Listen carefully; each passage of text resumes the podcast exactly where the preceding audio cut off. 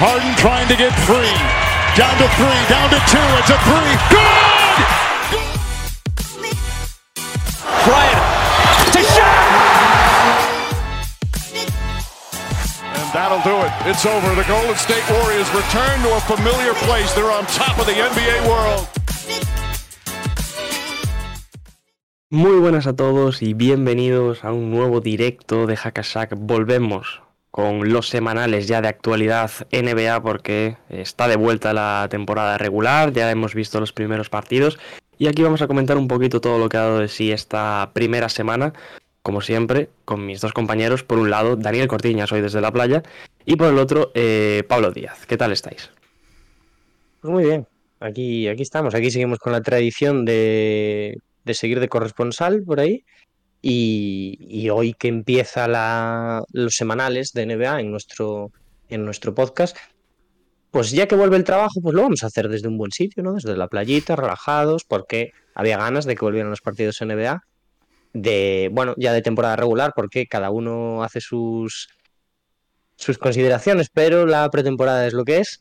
Y de momento, también podemos decir que hay un poquito de pretemporada en este inicio de liga. Eh, Estando en la playa, ¿estás haciendo algún tipo de analogía a algún equipo que sigue de vacaciones? ¿O simplemente te Unos apeteció salir a la playa? Unos cuantos sí que siguen de vacaciones. Muy bien. ¿Y tú, Pablo, qué tal? ¿Qué tal, chicos? Eh, ¿Cómo estáis? ¿Cómo lleváis, sobre todo, la, la vuelta de la NBA? Yo, hombre, he dormido pocas horas, la verdad. Eh, e- es cierto que eh, también hay que tirar mucho del diferido, pero bueno, hay que llevarlo con. Mira, con sueño, por ejemplo, que nos lo ponen los amigos de tiempo de básquet que están ahí por el chat. ¿Vosotros qué tal? ¿Cómo lo lleváis? Y, os quiero preguntar también qué equipos son los que más habéis visto o más, o más ganas teníais de ver fuera de, de vuestros equipos, lógicamente. Pues lo que dices tú, ¿eh? Yo creo que yo estoy un poco agobiado ya, porque ya no me acordaba lo que era que hubiese tanto partido y no poder llegar a todo. Pero bueno, como también nos lo repartimos un poquito, porque cada uno también tiene su sección propia y después en general hablamos todos un poquito, eh, pues, pues va ayudando. Yo, aparte de mis Rockets, que mm, ya lo digo porque tampoco vamos a tocarlos mucho en este episodio, eh, estoy relativamente contento porque me parece que este año son un equipo divertido de ver. Eh, he visto mucho a los Timberwolves. Mucho. Muchos son tres de los cuatro partidos que han jugado. Y teniendo en cuenta cómo ha ido, pues es mucho, mucho, mucho, mucho. es más todavía de lo que es. Sí, he visto Timberwolves, ¿no, Dani? por ejemplo, he visto dos partidos de Utah. Así un poquito. Yo con sueño también, ¿eh? Tengo el horario un poco jodido estos días, la verdad. Estoy viéndome bastantes partidos hasta altas horas de, de la madrugada. Pero bueno, contento. A ver, hay que Mm, decir- Contento porque... O sea, para que nos conozca la gente mejor también, que esto pues va un poco de eso, que Diego no es una persona muy de madrugar, aunque no se quede ahora sin No. Bueno, madrugando para Bueno, mí. aquí Estoy madrugando para mí. A ver, a ver a qué le llamas tú madrugar. madrugar, Diego. A ver a qué le llamas Hombre, madrugar. Estos días me estoy levantando a las 11, que ya es bastante. ¡Uh! Madrugón, chaval. Yo sé. No, pero sí que me estoy acostando tarde. Además, no sé, soy una persona que por las noches no le entra el sueño, o sea que... Yo soy nocturno también, estoy de acuerdo contigo. Y las primeras noches era un poco más complejo, sobre todo porque había problemas con el League Pass, que separaban los partidos y tal, pero ahora ya es más fácil. Hecho en falta, que eso sí que estaba muy guapo, eh, la opción esta de ver varios partidos a la vez. Que bueno, es un poco también agobiante, pero oye, para ir echando un ojillo no está mal. Bueno, en general bien. Y a tu pregunta de qué equipos he estado viendo más, he visto a mi equipo, obviamente a los Blazers, de los cuales estoy muy contento estos días. Y luego he visto bastante Detroit, bastante Pelicans, principalmente esos dos. Yo creo que son los dos equipos que más he visto. Sí, yo, yo he visto mucho a Detroit también, ¿eh? Creo que he visto tres de los cuatro partidos que han jugado, también porque, bueno, son la hora, a la hora a la que son. Y, y fuera de eso, pues no, no sé tampoco decirte equipos que haya visto mucho, ¿sabes? O que destaquen muy por encima del, del resto. Pero me, me quedo con, con Ah, bueno. Yo, yo me he olvidado, pero hablando de equipos que, bueno, pues también me ha tocado esta semana comerme a los Sixers.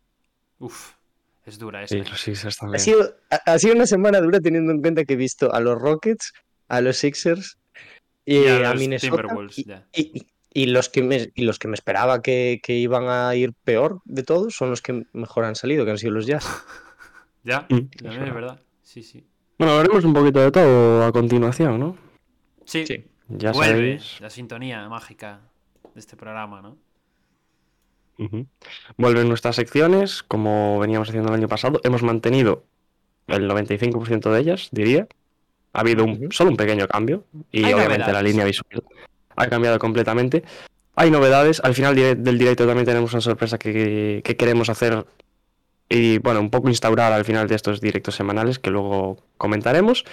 Y nada, sin más dilación, Pablo, vamos con nuestro primer bajo el foco de la temporada.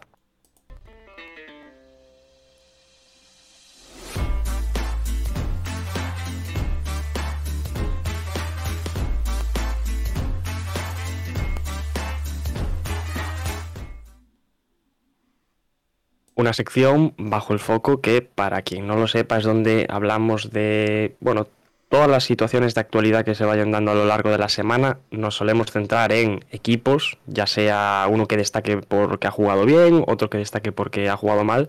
Y también intentamos traer pues algunas situaciones que vayan surgiendo, ¿no? Traspasos a lo largo de la temporada, alguna renovación que se dé, Rumores, ¿no? cosas diferentes, ¿no?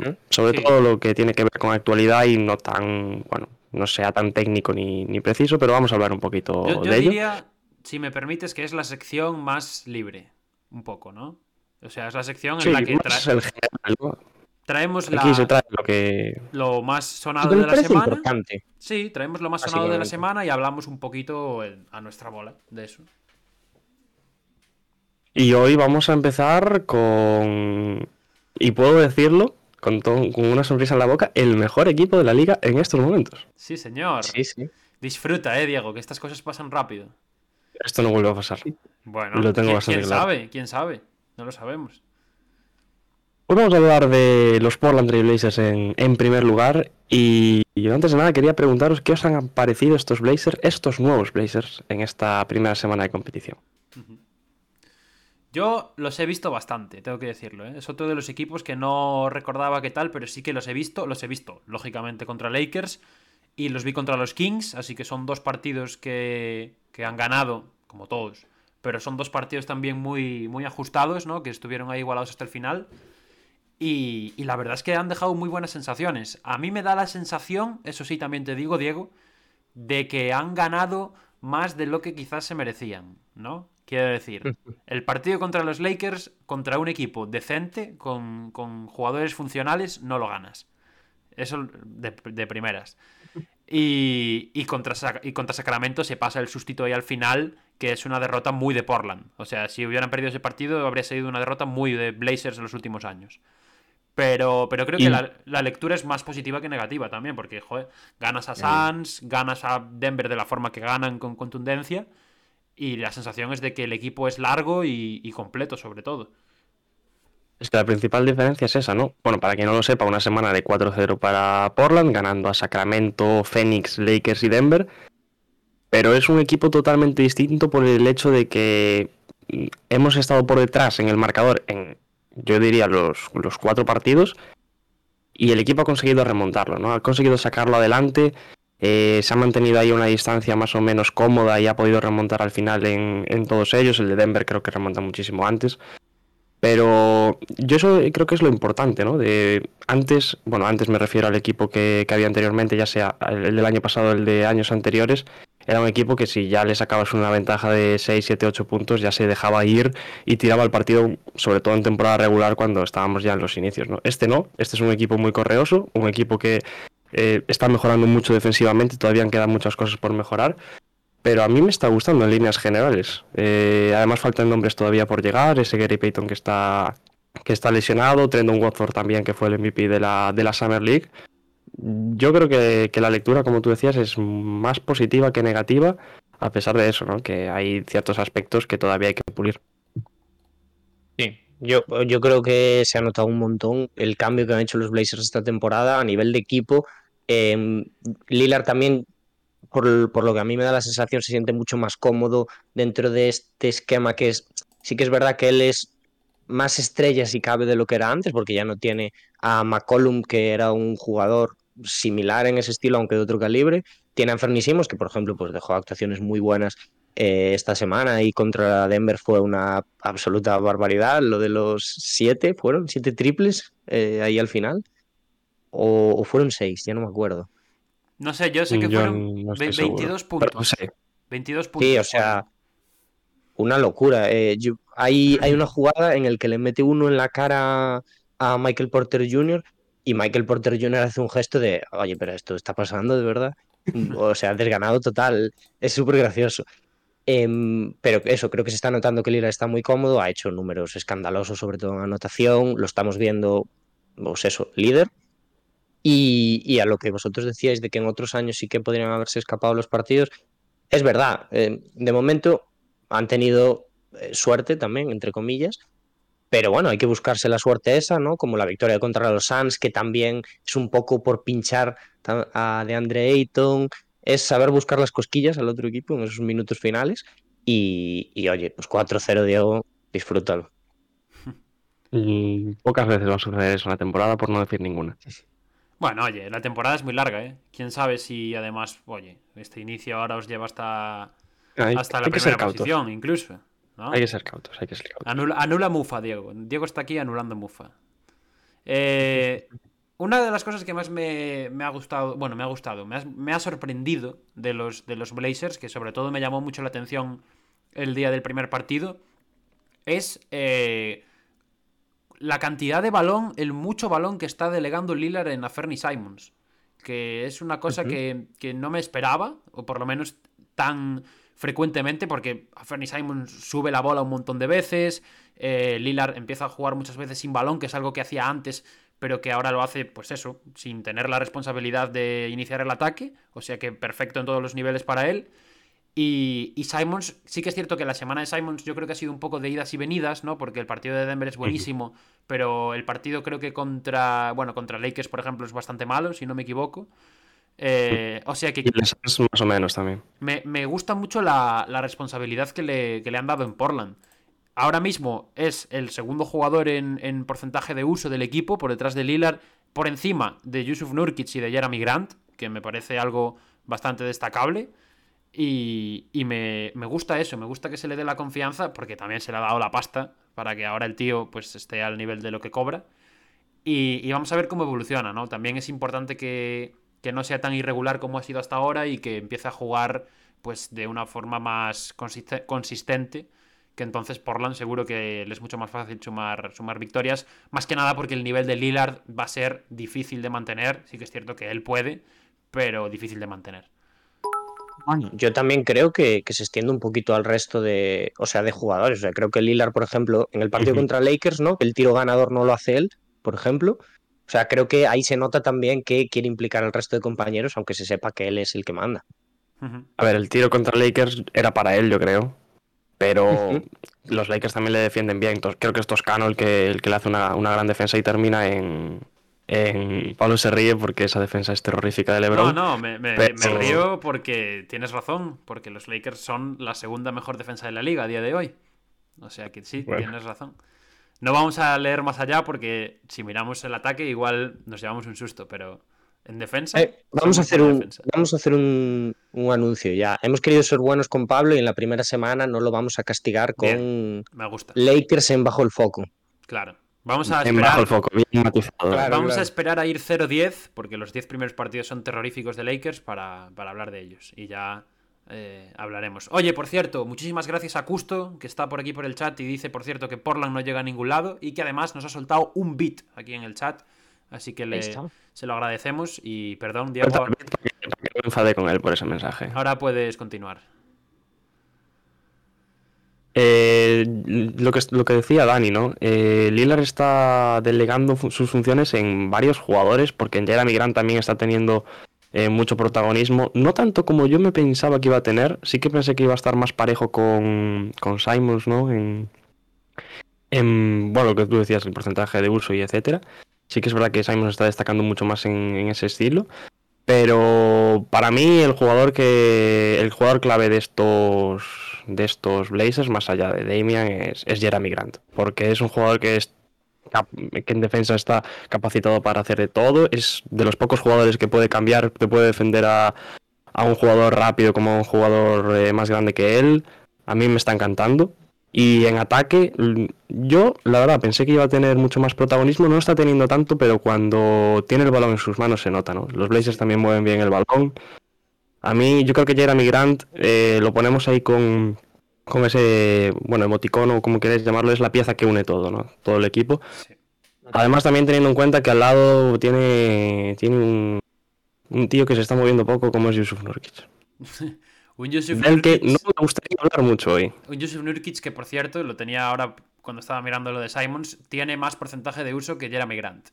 Por si no lo sabíais. Os dejo el dato. Tendrá lo que quiera, pero, pero eso. Por cierto, eh, ya que hablábamos de. Bueno, lo, lo hablaba yo de McCollum antes. eh, te quería preguntar, porque no sé si vamos a hablar mucho de Pelicans, si vamos a hablar en profundidad de Pelicans en algún momento, pero mm, me está sorprendiendo mucho que McCollum esté jugando de base tanto. McCollum ahora mismo está sí haciendo le- de Lillard. Sí, claro, es algo que en Portland sí que se le pidió a veces que faltaba Lillard o tal, y no. Bueno, creo que no convenció a nadie. Y ahora es otra cosa. No, no, eh, McCollum. También es verdad, también es verdad que tiene mucha más ayuda por parte de pues, Ingram, eh, Zion y demás. Mac- a ver, obviamente se ha encontrado con un equipo mucho mejor que el que tenía aquí, ¿no? Más completo, por así decirlo.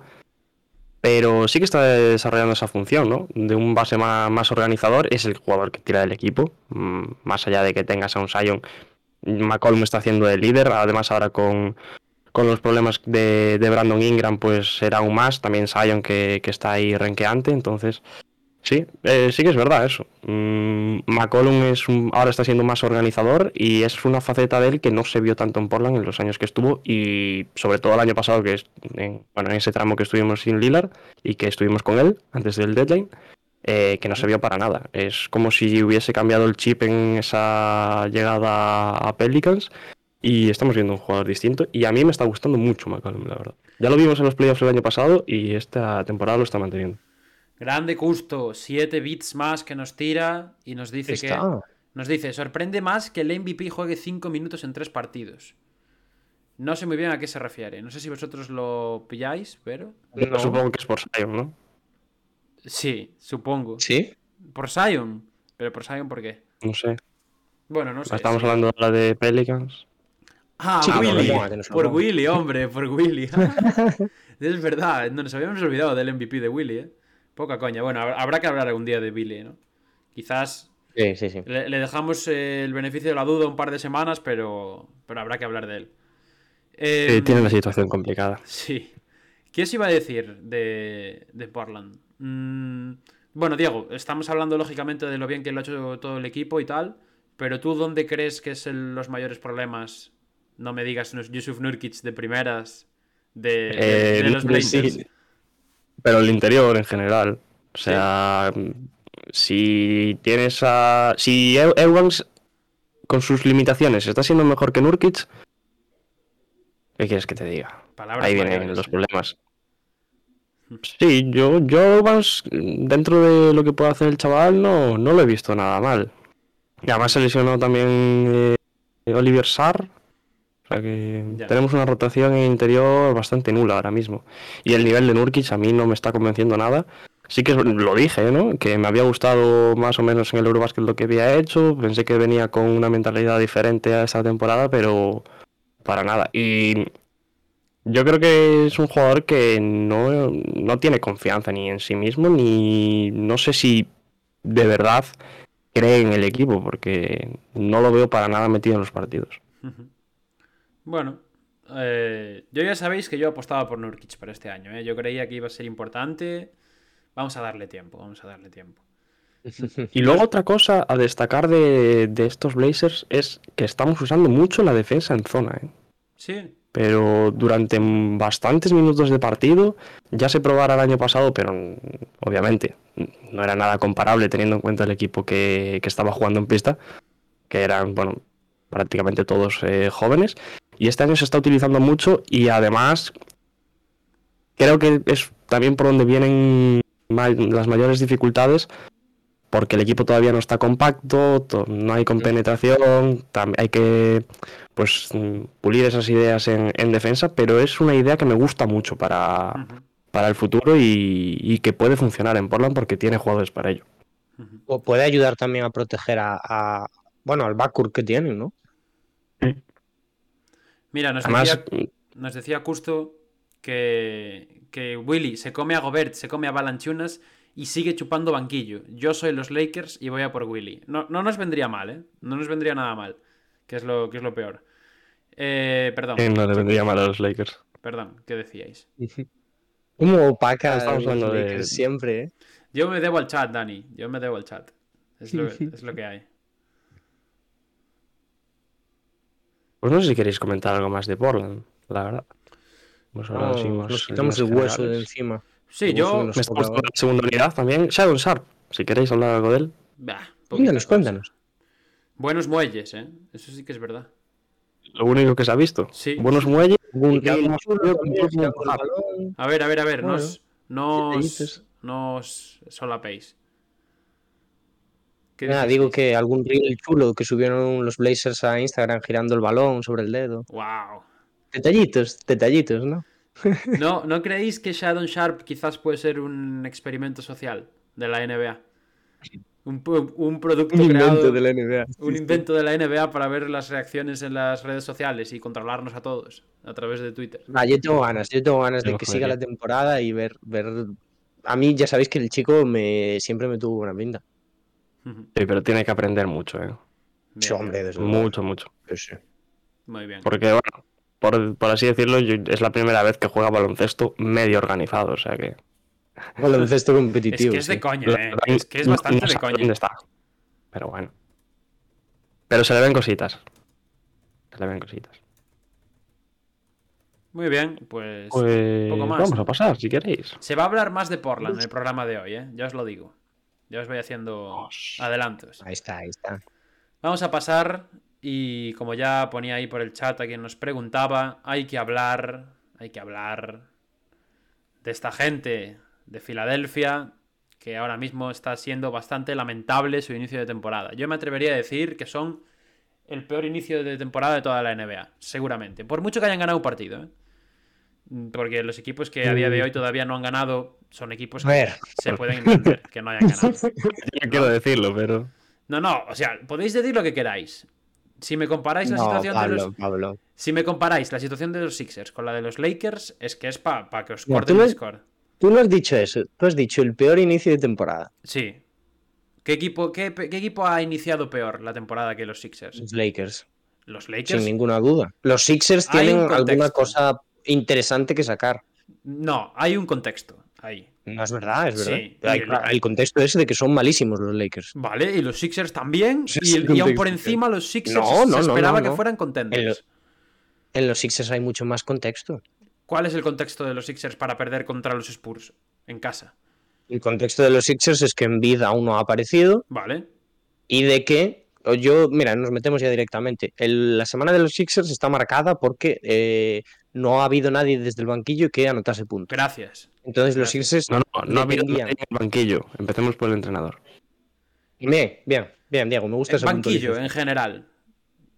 Pero bueno, eso, de, cosas que ya no nos esperábamos de inicio de temporada, que eh, a pesar de que, bueno, tiene sus limitaciones algún jugador del banquillo y de que Maxi ya sabemos que es completamente titular ahora, entonces pierden esa baza, eh, pues ha sido nula la anotación del banquillo y han dependido única y exclusivamente de los puntos de Harden, Maxi y alguna vez que ha aparecido en vida así de forma circunstancial. A ver, yo, yo entiendo lo que quiere decir Pablo, ¿eh? teniendo en cuenta las expectativas, todo lo que se nos vendió. Ha la mayor decepción. Ya no expectativas. Ya no expectativas, puramente roster, puramente, o sea, el, equipo de los Sixers es bastante más completo que el de los Lakers a día de hoy. Que vale, yo entiendo que puedas perder contra Boston, que puedas perder contra Milwaukee, pero no puedes perder de 20 contra los San Antonio Spurs. Es verdad que los Spurs también tienen su punto de, culpa en esto porque están jugando un baloncesto que nos está sorprendiendo a todos y etcétera. Pero quiero decir, eres los Philadelphia 76ers y es un equipo que se pintaba que iba a ser favorito a eh, conseguir el primer puesto del este, o que por lo menos iba a estar en esos candidatos para, hacerlo. Y no ha tenido el inicio de temporada deseado. Lo decía Dani, en Beat, eh, es verdad que a Embiid siempre le cuesta empezar, pero yo en Beat lo veo muy fuera, ¿eh? muy, muy fuera ahora mismo eh, competitivamente del, equipo. Creo que va por un lado totalmente distinto. Ha perdido muchísimos balones, lo tenemos ahí, son 3,8 pérdidas de media por partido. Eh, le hacen dos para uno, no es capaz de mover el balón. Yo lo veo lento, mm, no lo veo metido en, ese, bueno, ese perfil competitivo que tienen que tener los Sixers. En cambio, eh, luego hablaré un poco de él en mi sección, ¿no? Pero, pero Harden es la gran sorpresa de estos, de estos Sixers, de estos Sixers, perdón, de este inicio de temporada. Es verdad que también ha tenido sus altibajillos en estos cuatro partidos, pero ha venido de otra forma, ¿no? Mm, más fino y está destacando por encima de un, de un Joel Embiid que parecía que este año iba a ser la estrella, o un año más, y que iba a buscar ese, MVP y de momento no, no está pasando.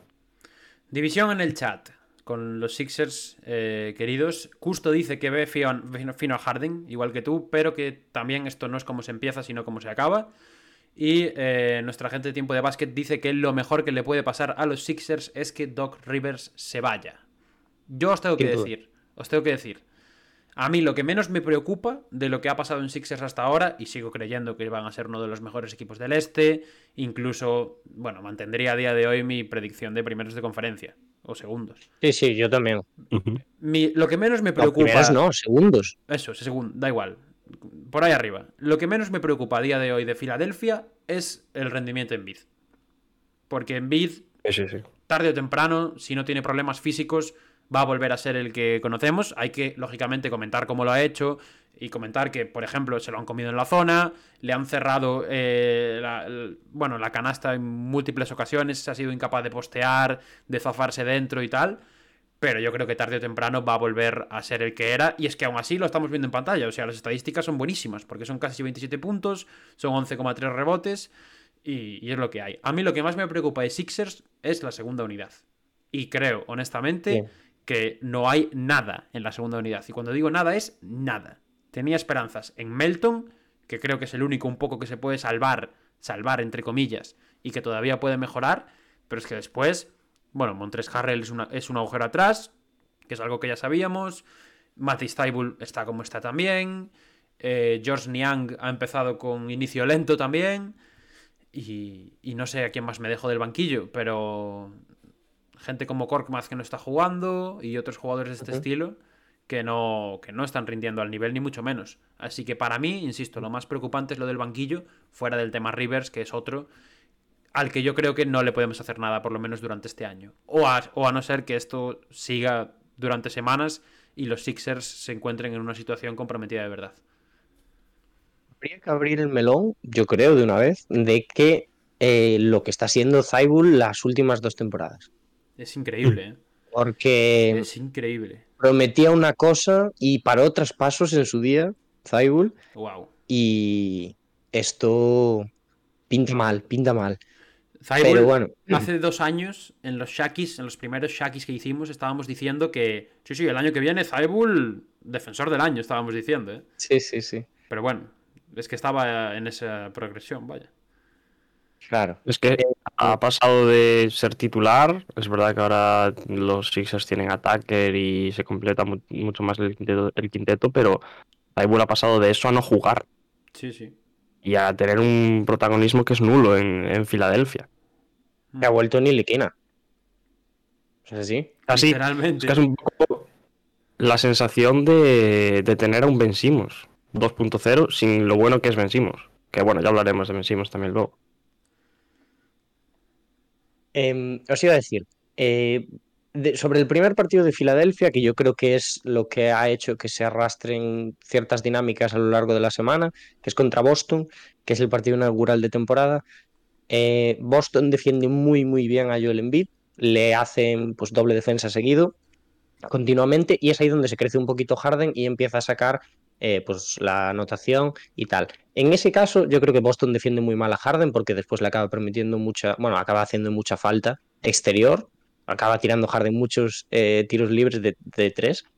Em, pero me parece que esto se extiende un poquito al resto de partidos, y ya lo decía Pablo, de cómo lo han conseguido secar en la zona, y hemos visto que la poca solución que han tenido Doc Rivers, que bueno, o sea, ya lo decimos todos los años, pero está siendo terrible, y teniendo en cuenta esto, que es que se está doblando en mid seguido, es tan fácil como una vez que le llega el balón a Embiid y le hacen doble defensa, mover el balón bien.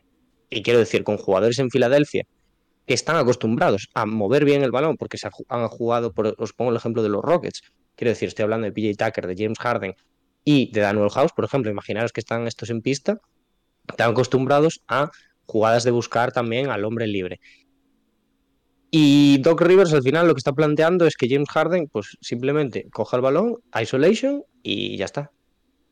Es que yo creo que el problema parte de esa base, de que no hay libreta en los Sixers. Los Sixers juegan a individuales totales y absolutas de sus estrellas. Me parten de Harden, en algún momento acaba en, en bid y de a vez en cuando a ver qué hace Tyrese Maxi. Y eso es los Sixers hoy en día. No hay más. Sería más entretenido también si jugasen a algo. Sería más divertidos de ver. Porque no sé vosotros, pero a mí la madre que me parió. Soy incapaz de ver un partido de los Sixers sin arrancarme los pelos, tío. Entre las faltas que les pitan y lo, lo mal que juegan, lo poco que juegan, es una cosa. Es una cosa gravísima. Sí, pero y habrá, habrá, mucha gente que dirá que bueno, que esto también es culpa del tipo de juego de Harden y tal. Ya sabéis que yo estoy contentísimo con la semana de Harden, desde luego, eh, porque ha cerrado muchas bocas, a pesar del clip viral que salió por ahí y de que contra no sé si es contra Spurs o contra Pacers, volvió a hacer lo mismo y le salió bien. Eh, en Nets lo vimos que está perfectamente adecuado para jugar en un sistema de movimiento de balón rápido y buscar a otro tipo de jugadores. O sea que, quiero decir, a mí esto me parece problema de Doc Rivers.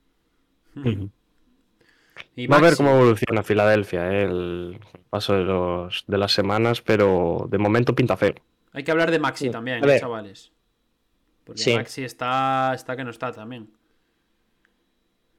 Pero lo que ha dicho Pablo, yo creo que este equipo una vez que Envid recupere nivel va a tapar ya muchas carencias, porque si Envid empieza a ser tan dominante como fue la temporada pasada, la gente se va a ir olvidando un poquito de la libreta y estos Sixers van a empezar a ganar partidos. Muy bien. Pero falta ideas, ¿eh? Falta, falta ideas y... que de aquí a febrero se va, yo creo que se va a arreglar porque van a salir nombres a la agencia libre y, y tal, pero a día de hoy como se ¿De quieres cambiar el equipo por completo? No, no, de segunda unidad, digo, fichar jugadores de banquillo que les dé algo. ¿Sabes? De aquí a febrero va a haber cortes y va a haber movimientos. Y yo creo que ahí los Sixers van a poder sacar tajada, seguro.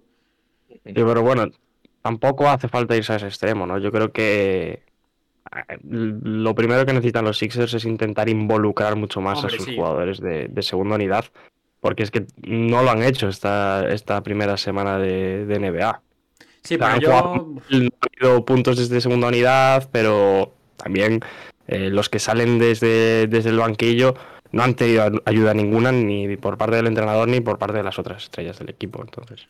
Sí, pero bueno. tiene echando de menos a Seth Curry y a Danny Green, por ejemplo. Es que hay, hay lo que hay al final, ¿eh? Por mucho que mejoren los que están, yo creo que. Mm.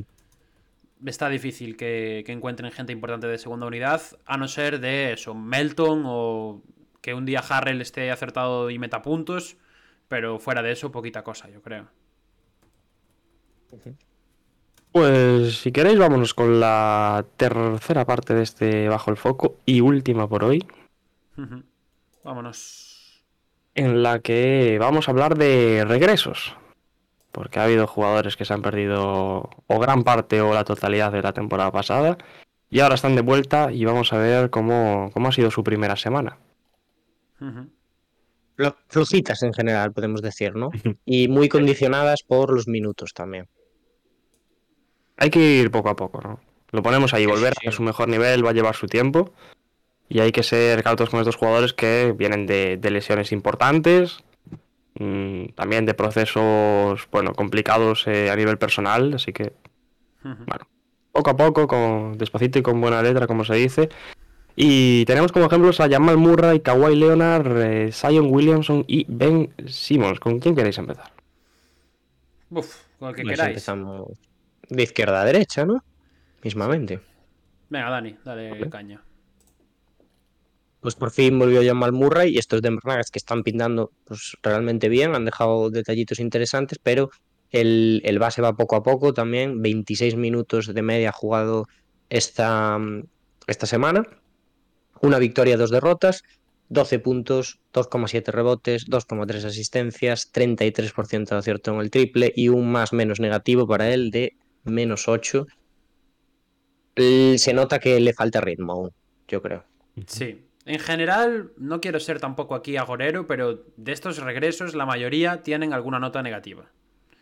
Y hay, Sí, sí, sí. y hay claro. alguno que ya no tiene ni una positiva, pero bueno, ya llegaremos a, a ese. Eh, Jamal Murray. eh, no he visto nada de Denver, os voy a ser honesto. Absolutamente nada. Mm, sé que han empezado flojillos, ¿no? Porque van 1-2. Ujú. Jokic- Van 2-2, ¿no? ¿No van 2-2? Yo creo que van 1-2, pero no sé. Mm, Pues no estoy seguro. Pero aún así, aún así yo creo que hay bastantes cosas positivas ¿eh? de Denver. Sí. Michael Porter Jr. no está Ujú. jugando mal, ¿verdad? He leído. No, ahí. no, no, no. Está tirando bien, sí, sí. Pues no sé. Eh, es una pena lo de Jamal Murray porque creo que a día de hoy se nos olvida lo que fue este tío en la burbuja. Que bueno, yo lo, lo defiendo. Esa serie contra Utah la defiendo como probablemente una de las mayores exhibiciones que hemos visto jamás en la NBA. Y, y es una pena que, que haya pasado tanto tiempo sin jugar porque nos olvidamos del jugador que puede llegar a ser, ¿no? Entonces, ojalá, ojalá recupere pronto, ¿no? Y, le, y empiece sobre todo a mejorar en el tiro. Y seguro que ahí lo... Y sobre todo que recupere la explosividad, ¿no? Que es al final su, su atributo número uno. Es lo que decía Dani, ¿no? Le faltan partidos para encontrar ese ritmo con, a base de minutos y al final todo va a venir eh, rodado. La única duda es si volveremos a ver al Jamal Murray que nos esperábamos y el que jugaba previo a, la lesión, o si vamos a ver un Jamal Murray completamente diferente o, venido a menos. Eso yo creo que es la única incógnita que hay con él y, y poquito más que, que decir. Por cierto, chicos, que lo estaba mirando antes de seguir. Para que la gente tenga el dato del banquillo de Filadelfia. Ahora mismo, los Sixers son el peor equipo de la NBA en puntos por partido de, de segunda unidad de banquillo. Con, adivinar cuántos. 9. 17. Ah, Casi. bueno. Que lo comparas, con, menos, ¿eh? lo comparas con el primero, que es Indiana, que tiene 53, y te entra la risa, la verdad. Pero Sí, bueno, sí, sí. Ahí, ahí está el dato. Seguimos. Eh, seguimos con Kawhi. Kawhi Leonard que ha regresado, que también, bueno, aunque es habitual en él, esto es ya por restricción total de, de minutos. eh, ha habido algún partido que no ha jugado, su, por ejemplo el de ayer. Su récord es de de 1-1, una victoria y una derrota. Está jugando 21 minutos de media por partido. Lo vemos con bueno, 12 puntos, 6 rebotes, 2 asistencias, 44 en el tiro, también robando 1,5 balones por partido. Bueno, Kawhi eh, en su línea es otro al que le falta ritmo, mm, que ha dejado ya sus pinceladas de, de siempre, pero al que le va a faltar eso, minutos para volver a ser el, el mejor Kawhi Leonard. Es un poco más preocupante el caso de Kawhi, ¿eh? Porque ayer ya no juega y de hecho creo que vuela de vuelta a Los Ángeles porque se dice que está sintiendo problemas en la rodilla otra vez. Así que le van a hacer pruebas y demás. Pero yo creo que ya el hecho de que lo sacaran desde el banquillo y no como titular no era una buena noticia. Con todo lo que sabemos de Clippers y todo lo que sabemos de Kawhi, de que le gusta ir poco a poco, tanto como para salir del banquillo después de tanto tiempo, algo ya se veía ahí que no funcionaba bien. Pero yo, yo creo que hay, o sea, no estoy, no estoy seguro hasta qué punto, bueno, pues eso, está, está mal, pero me parece que va a ser una constante eso. Y me preocupa no por Kawhi, porque creo que va a acabar en, en buen ritmo, me preocupa un poco por eh, los Sixers en sí, por el espectáculo al que estamos acostumbrados, que Kawhi salga desde el banquillo, quiero decir, o sea, puedes acabar jugando minutos similares saliendo titular. A mí que salga desde el banquillo me parece una decisión un poco, un poco feilla, la verdad. Eh, y espero que de aquí en adelante pues lo veamos ya en el quinteto inicial, y, lo veamos más implicado. ha habido cositas, yo creo, que, que, bueno, que se pueden destacar. Mm, seguimos viendo que quién está ahí, que es Kawhi, pero, pero eso, está muy condicionado por, por cómo ha salido eh, y, los minutos que ha jugado. A mí no me parece mal que salga desde el banquillo. ¿eh? Lo mismo hizo Steve Kerr con, con Curry y, todo el mundo lo alabó. Dos partidos. Decir. Es lo que hay. Eh. Viene de una lesión importante. puede jugar media temporada de suplente. O sea, no me extrañaría. Ya, es verdad. viene de una lesión importante. Mm, se sabe que tampoco llega al 100% recuperado de esa lesión. Lo Pablo lo decía, ¿no? Está teniendo, bueno, está un poco renqueante. Calma, no vamos a forzar cosas. Tranquilidad. y por cierto, hablando de Clippers, Pablo, hay que estar contentos, ¿no? Con Paul George. Eh, sí. Bueno, nada que no, nada que no supiésemos ya, amigos. Paul George es una superestrella y yo creo que los que sabemos realmente de baloncesto sabíamos que Paul George era era una amenaza para la liga este año. Amenaza la que le metieron ayer a los Clippers. También, esa, es, buena, esa es buena coña, ¿eh? es buena amenaza la que le metieron ayer. En fin. Bueno, ayer sin, sin Paul George y sin Kawhi se puede permitir una derrota en ese partido. No. ¿Y tú lo dices? Sí, Seguimos, si quieres. Seguimos. tú con... Sí, seguimos con el, con el mejor de la semana, ¿no? En tanto, entre tanto regreso, el que más ha vuelto listo ya para matar, nunca mejor dicho, porque es el señor Zion Williamson, que volvió ya en el primer partido de los Pelicans contra los Nets y que esta semana pues se ha saldado con un récord positivo, 2-1, jugando 30 minutos por partido, anotando 22 puntos, 6,7 rebotes, 2 robos, casi 50% en tiros de campo, que sorprende un poco realmente, ¿no? Para cualquier otro jugador sería un buen porcentaje, pero sí que es cierto que en su anterior etapa Sion nos había acostumbrado a más. Y, y, bueno, sí que nos dejó la nota negativa el otro día contra Utah porque se metió un buen espaldarazo contra el suelo y no jugó anoche contra Dallas. Pero bueno, se dice que no, que no va a ser algo problemático, así que le, le veremos pronto de vuelta, seguro. A mí Sion me está sorprendiendo negativamente. ¿Eh? Yo estoy un poco con Diego, ¿eh? Me está dejando un poquito. sensaciones. Sí. Creo que no está siendo capaz de incidir en los partidos como nos presuponíamos de un jugador de su calibre, ¿no? Creo que sí, los números están ahí, pero me parece que son jugadas en las que lo tiene muy fácil. Es decir. También porque mm, lo hace fácil. Y porque se lo hacen fácil. Sí, pero no, no lo noto que genere esa, esa ventaja que generaba en, cuando jugaba antes, ¿sabes? No, ahora no es como antes que se ponía a postear y ya condicionaba toda la defensa del equipo rival y a partir del poste generaba, ya fuese para sí mismo, ya fuese para otros. Eh, el físico lo veo bien, creo que está, eh, bueno, atlético como la otra vez que jugó y demás. Pero creo que no sé si lo que le falta es ritmo competitivo o coger un poco de el tono y tal pero yo estoy un poco con estoy un poco con Diego aquí. También te digo, ¿eh? y esto ya para que quede para todo lo que digamos en este episodio, estamos en la primera semana. Claro. Aquí las cosas pueden cambiar muchísimo, los equipos todavía están en bragas, como quien dice, y Sion además viene de bueno, un proceso complicado mm, por esa lesión, también pues el tema del peso y etcétera que le ha acompañado estos últimos meses, eh, año por así decirlo. Así que bueno, Vamos a ver cómo, evoluciona. Yo creo que en las próximas semanas veremos a ir mucho más, mucho más completo y en mejor eh, forma sobre, sobre la pista, pero eso. Claro, es que estamos hablando de un regreso y yo creo que para, para ser la vuelta de Sion, para empezar a integrarse un poquito dentro del nuevo esquema, porque no olvidemos de que Sion es un fichaje nuevo de los Pelicans este año, al fin y al cabo. Em, creo que es verdad que no ha sido lo dominante que esperábamos, obviamente, pero eso porque está de vuelta, pero sí que sigue siendo ese agujero en el medio de la pista que condiciona cómo se mueve el, equipo contrario. Y sí que una vez recibe, hay mucho cambio, hay mucho marcaje también doble. A mí eso mm, me sigue pareciendo que sigue teniendo el calibre de estrella y que el resto de equipos lo saben y él mismo lo sabe. Y los Pelicans creo que lo siguen agradeciendo porque es un alivio también tener este jugador que te permite pues hacer otro tipo de jugadas. Yo tenía muchas dudas de cómo iba a actuar este año Balanchunas con él al lado. Y en general me estaba, me está gustando cómo se está adaptando a, a Sion Williams en Balanchunas. ¿eh? De Es hecho, que ha tenido una semana o sea, brutal.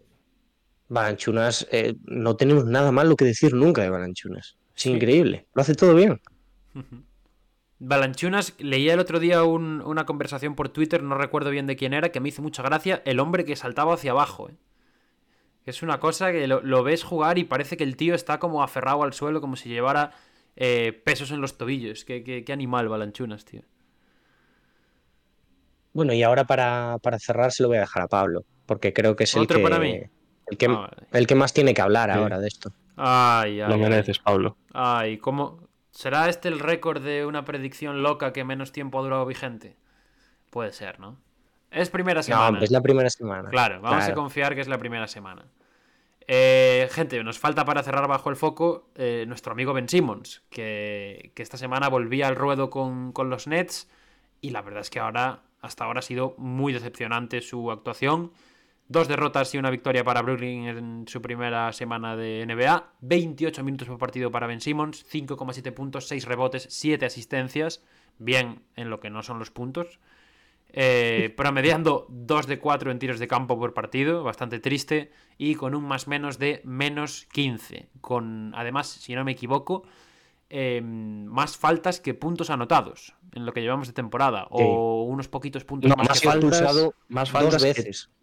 Que más- tiros. más faltas que tiros, es verdad, perdón. Intentados, ¿eh? Sí. No anotados, intentados. Más faltas que ha tiros. sido expulsado intentados. dos veces esta Muy semana. fuerte, muy Una- fuerte. Una muy mediática, podemos decir, ¿no? Sí. Porque está protagonizada por Jamorant y la otra también, pues, en fin. En fin, en fin. Que está, está mal, Simmons. Yo. Bueno, par- y lo y que- eso es récord, ¿eh? Por cierto. Sí. Récord histórico. Lo de que, faltas visto, en los tres primeros partidos. Lo que he visto de Nets eh, en esta primera semana, que también los he visto un par de partidos, no me está gustando nada eh, cómo está situado Ben Simmons en el esquema de los Nets, la verdad. Creo que se está viendo un poco la repetición de lo que era en Filadelfia, en los últimos años sobre todo. Eh, él no está cómodo, se le nota que no está cómodo en ningún momento en pista. Los compañeros tampoco están cómodos porque normalmente invade la zona y si tienes a Claxton, a Simmons y al que ataque son tres jugadores en la zona y ahí no hay espacio ninguno para nadie. Y luego está el tema de las faltas que con más o menos culpa de los árbitros, que yo creo que fuera de la acción de Jamorant no tienen especial culpa de las faltas, eh, eso es injustificable. O sea, no entiendo por qué está siendo un jugador de este estilo si nunca lo había sido o pocas veces le habíamos visto ser expulsado. Vaya, por lo menos no tiene esa fama.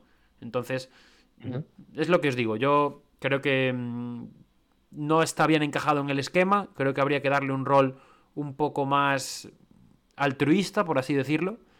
Y, y a ver qué tal va. Pero la primera semana ha sido horrible de Ben Simmons y yo creo que es de suspenso clarísimo, vaya. Y ahí hay otra situación que se está dando mucho en Brooklyn con, con Ben Simmons, que es cuando, cuando sale fuera, agota muy rápido el bote y sus compañeros están cada uno un- en un sitio diferente y tiene que tomar una decisión bastante precipitada y rápida. La mayor parte de las veces un balón a, a Kevin Durant, pero metiéndole una buena patata caliente porque necesita pasar ese balón y deshacerse de él. Es lo que decía Pablo, ¿no? Estamos viendo una repetición casi de lo que sucedía con él en, en Philadelphia 76ers. Y de momento Nash no está dando con la tecla para situar a Ben Simmons sobre la pista. Sí, a ver, lo- los Nets en general mm, siguen pecando un poquito de que no hay, o sea, no hay una estructura de ataque. O sea, es simplemente balones a las estrellas. Y a pesar de que hay gente bien esta semana, como Claxton, que ya sabéis que es un máquina, eh, no se mueve el balón. Entonces, eh, Muy ahí buena Ben semana de Claxton, muchísimo. ¿eh? Claro, ahí Ben Simmons pierde muchísimo. Si el, el juego de los Nets no es rápido, no lo involucran a él, estamos reduciéndolo a ser ese defensor que de momento no ha vuelto a ser aún. Esa es otra también. En defensa no está siendo ese jugador que había sido en, en Filadelfia. ¿eh? No lo estamos viendo. Bueno, falto de ritmo, obviamente, ¿no? pero le falta mucho para, para llegar a su mejor nivel. Pues si queréis, vamos a cerrar bajo el foco. Vamos a cerrar bajo el foco. Una horita debajo del foco, no está mal, ¿eh? Para volver. Una horita, cuidado. Primer día había que darle caña bajo el foco, la verdad. ¿eh? Las cosas como Sí, son. sí. Venga, Diego, a ver si te acuerdas del orden. Sí, hombre. Y bueno, vamos a cerrar bajo el foco, le pasamos el telón y nos vamos con nuestro jugador de la semana.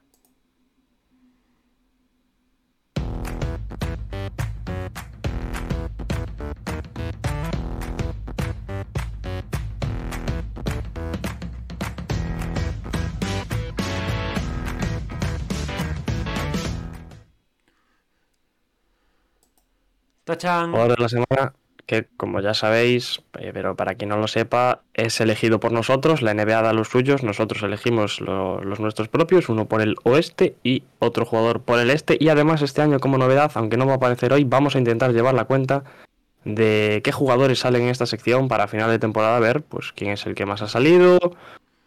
Que no quiere decir que sea que se tenga que llevar el MVP, por, por, por ejemplo, pero no, pero bueno, Bueno, es una estadística interesante, ¿no? Sí, a tener en cuenta. Eh, no sé si la NBA ha dado, la verdad. No, Sí, no lo ha he visto. dado, de hecho es una de las novedades que como este año hacemos directo los miércoles en vez de los martes, creo o quiero creer que ya coincidiremos menos con la NBA, porque el año pasado coincidíamos mucho con la NBA y esta noche como que, los- como que Más nos vale. pilla nos pilla una noche más de partidos y una menos de la pasada, así que bueno, puede haber cambios por ahí. La NBA se lo ha dado esta semana, si no me equivoco, a Tatum y a Lillard, me parece. Y nosotros Dos en el oeste. elecciones. Sí, en el oeste no sé quién quiere darle, pero ya la gente de Twitch lo está viendo en directo. Pues le doy yo mismo. En el oeste, Lillard era otra opción buenísima, prácticamente mismas estadísticas que este hombre, pero nos hemos quedado con el capitán del barco de los Grizzlies, que van excepcional. eh, y esta semana ya Morant ha promediado 35,3 puntos por partido, 4,3 rebotes, 7 asistencias, un robo, 55% en tiro de campo, 60% en acierto en el tiro de 3.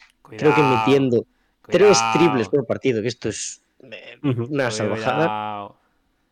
Y bueno, ese dato negativo lo dejamos para el final, 3,5 pérdidas, pero No está mal, ¿eh? Para lo contentos, que asume. muy contentos con Jan Morant, que es eh, mediáticamente ahora mismo el favorito para el MVP. Sí, sin ningún tipo de duda. Yo creo que lo que hay que destacar de Morán es, por un lado, que ha empezado esta regular season, pues al contrario que otros jugadores, ¿no? Está a un nivel estratosférico, manteniendo e incluso superándose a lo que le hemos visto la temporada pasada. Y lo importante para mí es que está intentando consagrarse en ese tiro de tres, ¿no? Mucho más seguro con él, está siendo más eficaz y lo, lo decía Dani, ¿no? Tres, tres triples anotados por partido de cinco intentados, es el 60%, pues siendo más consistente. Yo creo que es la, la novedad en, en su juego ahora mismo esta temporada y, bueno, positiva, claro está. Eh, ¿Qué os voy a contar de Yamorán, yo, queridos? Yo que soy defensor número uno de su barco. Eh, es un payaso, pero es nuestro payaso favorito, ¿no? es que el otro día eh, contra Nets, cuando estaba acabando el partido y bueno, esta última posesión que ya ni se juega, se puso a hacer el baile este que hace él mientras votaba.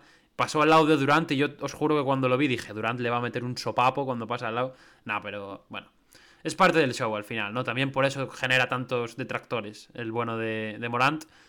Pero la, la realidad es la que es. Y yo creo que la semana es incontestable. Yo ya os lo digo, yo habría metido a Lillard por el invicto. Lo- lo- os lo dije cuando estábamos hablando de esto.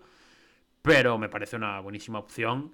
Y a día de hoy casi seguro que incluso Memphis pueda ser un equipo más eh, seguro para apostar que Portland. Porque Portland puede caerse la próxima semana, pero Memphis pues ya sabemos lo que hay y creo que es un equipo muy, muy, muy serio para, para estar arriba. Diego me va a votar ahora. Bien, Pablo, bien, Pablo, bien. Hay que, hay que ir de tapados. Me gusta. Sí me gusta, sí me Verás tú luego cuando sorprendamos. Eh, lo Sí. que decías de Lillard, ¿no? Eh, está teniendo una semana similar. Nosotros siempre solemos basarnos sobre el récord, ¿no? Y el récord de Lillard es un 4-0 y por eso, por esa regla de tres, debería haber estado aquí. Pero al ser un poco la primera semana, pues también traemos a Yamorar para intentar hablar de más eh, cosas, ¿no? De más equipos, de más jugadores. Y que no se centre todo. Bueno, ya hablamos de Blazers antes y hablamos de Lillard. Entonces yo creo que también, viendo lo similar que estaban ambos, eh, traer a Yamorán ha sido una buena elección. Pero a partir de ahora Sí. hay que ser más serios con esto, ¿eh? Porque si los vamos a contar y a final de año vamos a decir. ¿eh? No, no, no, digo, no lo digo por, porque me importe, ya sabéis que estoy encantado con ya. Pero si a final de año vamos a contar quién ha tenido más y menos jugadores de la semana. Eh, Eso cuidado, también es verdad. Cuidado. Es importante el récord, ¿no? Porque si no, por ejemplo, no hubiésemos podido hablar aquí de una de las sorpresas de esta temporada, como es Santi Aldama, Ah, que está siendo un escándalo absoluto en Memphis. Jugador de rol totalmente, desde luego, pero jugador de rol importantísimo. El otro día eh, hablan muy bien de los compañeros. em, estamos viendo cómo, después del sacrificio que ha hecho en verano, que al- al- por el que mucha gente se le echó al cuello, ahora mismo está en otro nivel completamente distinto. sí, sí. Lo vamos a ver. Aunque vuelva nuestro, nuestro enemigo, ya podemos decir JJJ, eh, vamos a verlo el resto de la temporada por aquí, Seguro, eh, teniendo seguro. minutos. Hablaremos mucho Además, de, Santi. Yo creo que estas semanas se está ganando el, la importancia de cara a cuando vuelva Jaren Jackson. Sí, Sí, sí, sí, sí. muy bien. Pues vamos para el este, ¿no? Vámonos, vámonos al este, sí. ¿A quién tenemos en el este? Me toca a mí, es verdad. En el este Pues no tenemos a James Harden. no tenemos a James Harden. Dani está indignado. En fin. Eh, Indignadísimo. tenemos a Donovan Mitchell. James Harden era una buena opción. Jason Tatum era una buena opción. Pero nos quedamos con Spida Mitchell, que ha tenido una semana estratosférica también. 33,3 puntos, 5,3 rebotes, 7 asistencias, 2 robos, casi 50% en tiros de campo, 42% en el triple, tirando muchos triples, que es un porcentaje buenísimo. 4,3 pérdidas y un más 11 en el, en el más menos. En unos Caps que hasta ahora, yo creo que sobre todo por la baja de Garland, han jugado bastante un Donovan sistema, por así decirlo, ¿no? Sí, sí, La sí. verdad es que se han enco- encomendado un poco a lo que hiciera este hombre y ha salido bien. Así que si sale bien, creo que hay pocas quejas que hacer. Está claro que eso es peligroso y que a futuro, pues algún día cuando falle Donovan, igual lo pasan mal. Pero la semana de Mitchell es excelsa, así que se lleva el premio jugador de la semana. Hay que tener en cuenta, ¿no? Que, bueno, que Donovan Mitchell ha hecho un poco de lo que hacía Garland el año pasado, pero mm, llevado a lo que es la figura de Donovan Mitchell, ¿no? Un jugador con más experiencia, que ya está más hecho que, que Darius Garland, y ha sido el que ha tirado el carro de estos Caps esta semana. Mm, prácticamente omnipresente, estaba en todas las jugadas de, de Cleveland, y por, por tirar un dato, primer jugador en, la historia de los Cavs que hace más de 30 puntos en sus tres primeros partidos. Ni LeBron James consiguió hacer eso. A ver, mi puntito negativo era eso, lo que Pablo ha dicho de Garland, que precisamente no se ha tenido que adaptar al esquema propio de Cleveland aún, sino que Cleveland se ha adaptado a él. Eh, que teniendo en cuenta que es una estrella, pues tampoco es raro, ¿no? Pero ahora cuando vuelva Garland, compartan más tiempo en pista, vamos a ver eh, qué tal le va. Yo imagino que bien, porque, hombre, como la temporada pasada no lo vamos a ver, lo- ya estos tres partidos pues han dejado entrever que los Cavs van a ser una potencia en el este. Y, y yo contentísimo, contentísimo por él. A ver si lo vemos a un nivel anotador escandaloso también. Y, y a tope con Cleveland. Sí. Es que es eso, queda ver de cómo jueguen Garland y Donovan Mitchell juntos. Es la única duda, que solo tuvimos 8 o 10 minutos en el primer partido. Sí, Sí. literal, literal. Pero bueno, eh, en Caps hay cositas, cositas que van a ser interesantes para ver este año también, ¿eh? Porque por ahora todo lo que no es Donovan Mitchell está dejando bastante a deber. Así que veremos cómo va el asunto. Diego, poco más, ¿no?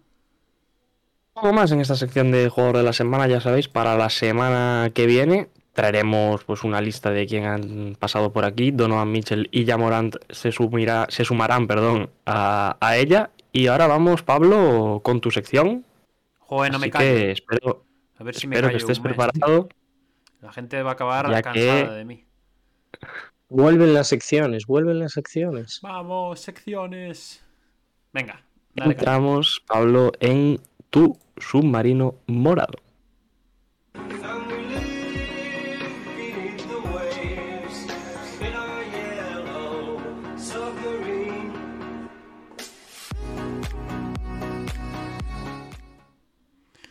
Ha vuelto el submarino, amigos y amigas, preciosa melodía de los Beatles, lógicamente sin copyright para que no nos shadowbaneen igual que en TikTok. Vamos. Así que estamos de vuelta con las mejores performances, las mejores actuaciones por debajo del radar de todas las semanas. Vamos a estar... Eh, yo este año tengo el objetivo de currármelo más. Creo que hubo alguna semana el año pasado en la que no fui honesto con el origen de esta sección y me dejé llevar por el box score. Lo admito. Me dejé llevar por el box score. Verdad. El primer paso es reconocerlo. Pero este año Y hay lo- ejercicio de humildad, ¿eh? me lo voy a Nada currar. Me lo voy a intentar currar eh, bastante más. Y empezamos con un nombre que yo creo que ha salido un poco del por debajo del radar esta última noche, lo cual me ha dado mucha rabia, porque hasta ayer nadie estaba Sí. hablando de este hombre. Pero es que el partido de ayer de Trey Murphy tercero fue una auténtica barbaridad. Tenemos la captura ahí de Alberto de Roa que lo subía en Twitter.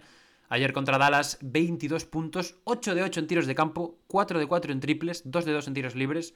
Bueno, una gozada absoluta. Eh, ¿Qué os iba a decir? ¿Qué os puedo decir de Trey Murphy? Os puedo decir que lleva 13 de 19 en triples en 3 partidos jugados, lo cual es una auténtica barbaridad porque es casi un 70% de, los lanzamientos anotados.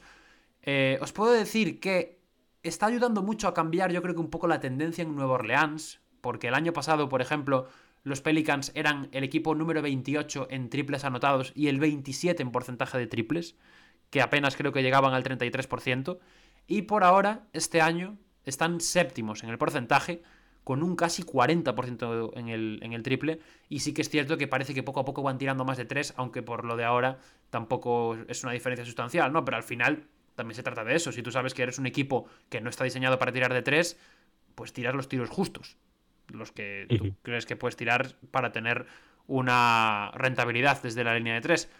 Eh, como os decía, él ha hecho 13 de 19, que es un porcentaje increíble. Está promediando 15,5 puntos y 6,5 rebotes, siendo el octavo jugador en uso en los Pelicans, que me parece una barbaridad de cifras para tener tan poco balón. Y eh, los Pelicans están como están. Son un equipo que hasta ahora está sorprendiendo mucho. Ayer, precisamente contra Dallas, ganaron sin Zion y sin Ingram, principalmente liderados por McCollum, aunque también con gran aportación tanto de Trey Murphy como de Herbert Jones, que tampoco estaba ayer, por cierto, y que ha empezado bien la temporada. Y me parece un, un nombre a seguir, sobre todo por este tema, porque va parte de su acierto mm, va a ser importante en que el acierto de los Pelicans de 3 esté bien o esté mal, y puede ser un factor determinante a lo largo del año para ellos. A mí ya me gustó en su partido contra Brooklyn, creo que es. Y ayer con Dallas se, se ratifica. ¿eh? Mm, Ayer en, en el partido de Dallas, además, tira triples que no son fáciles. eh, pero es un jugador que toma muy buenas decisiones. Además, tiene un físico que le permite también atacar el aro, que, que es algo que no hace tanto, pero, pero lo está haciendo y muy bien. A mí me está gustando mucho su inicio de temporada. Nos vamos metiendo poquito a poco en los Pelicans, ¿eh? y me, me parece que está bien porque son un equipo muy interesante eh, del inicio de temporada y uno de los que, bueno, de esos equipos de media tabla que pueden llegar a ser incluso estar cerca del contender y todo, y es gracias a eh, pues, jugadores de este estilo, o sea, es un complemento por el que muchos equipos pagarían un montón. Sí, sí. y- Me parece que es un jugador de pegamento en, en, en los Pelicans, sí.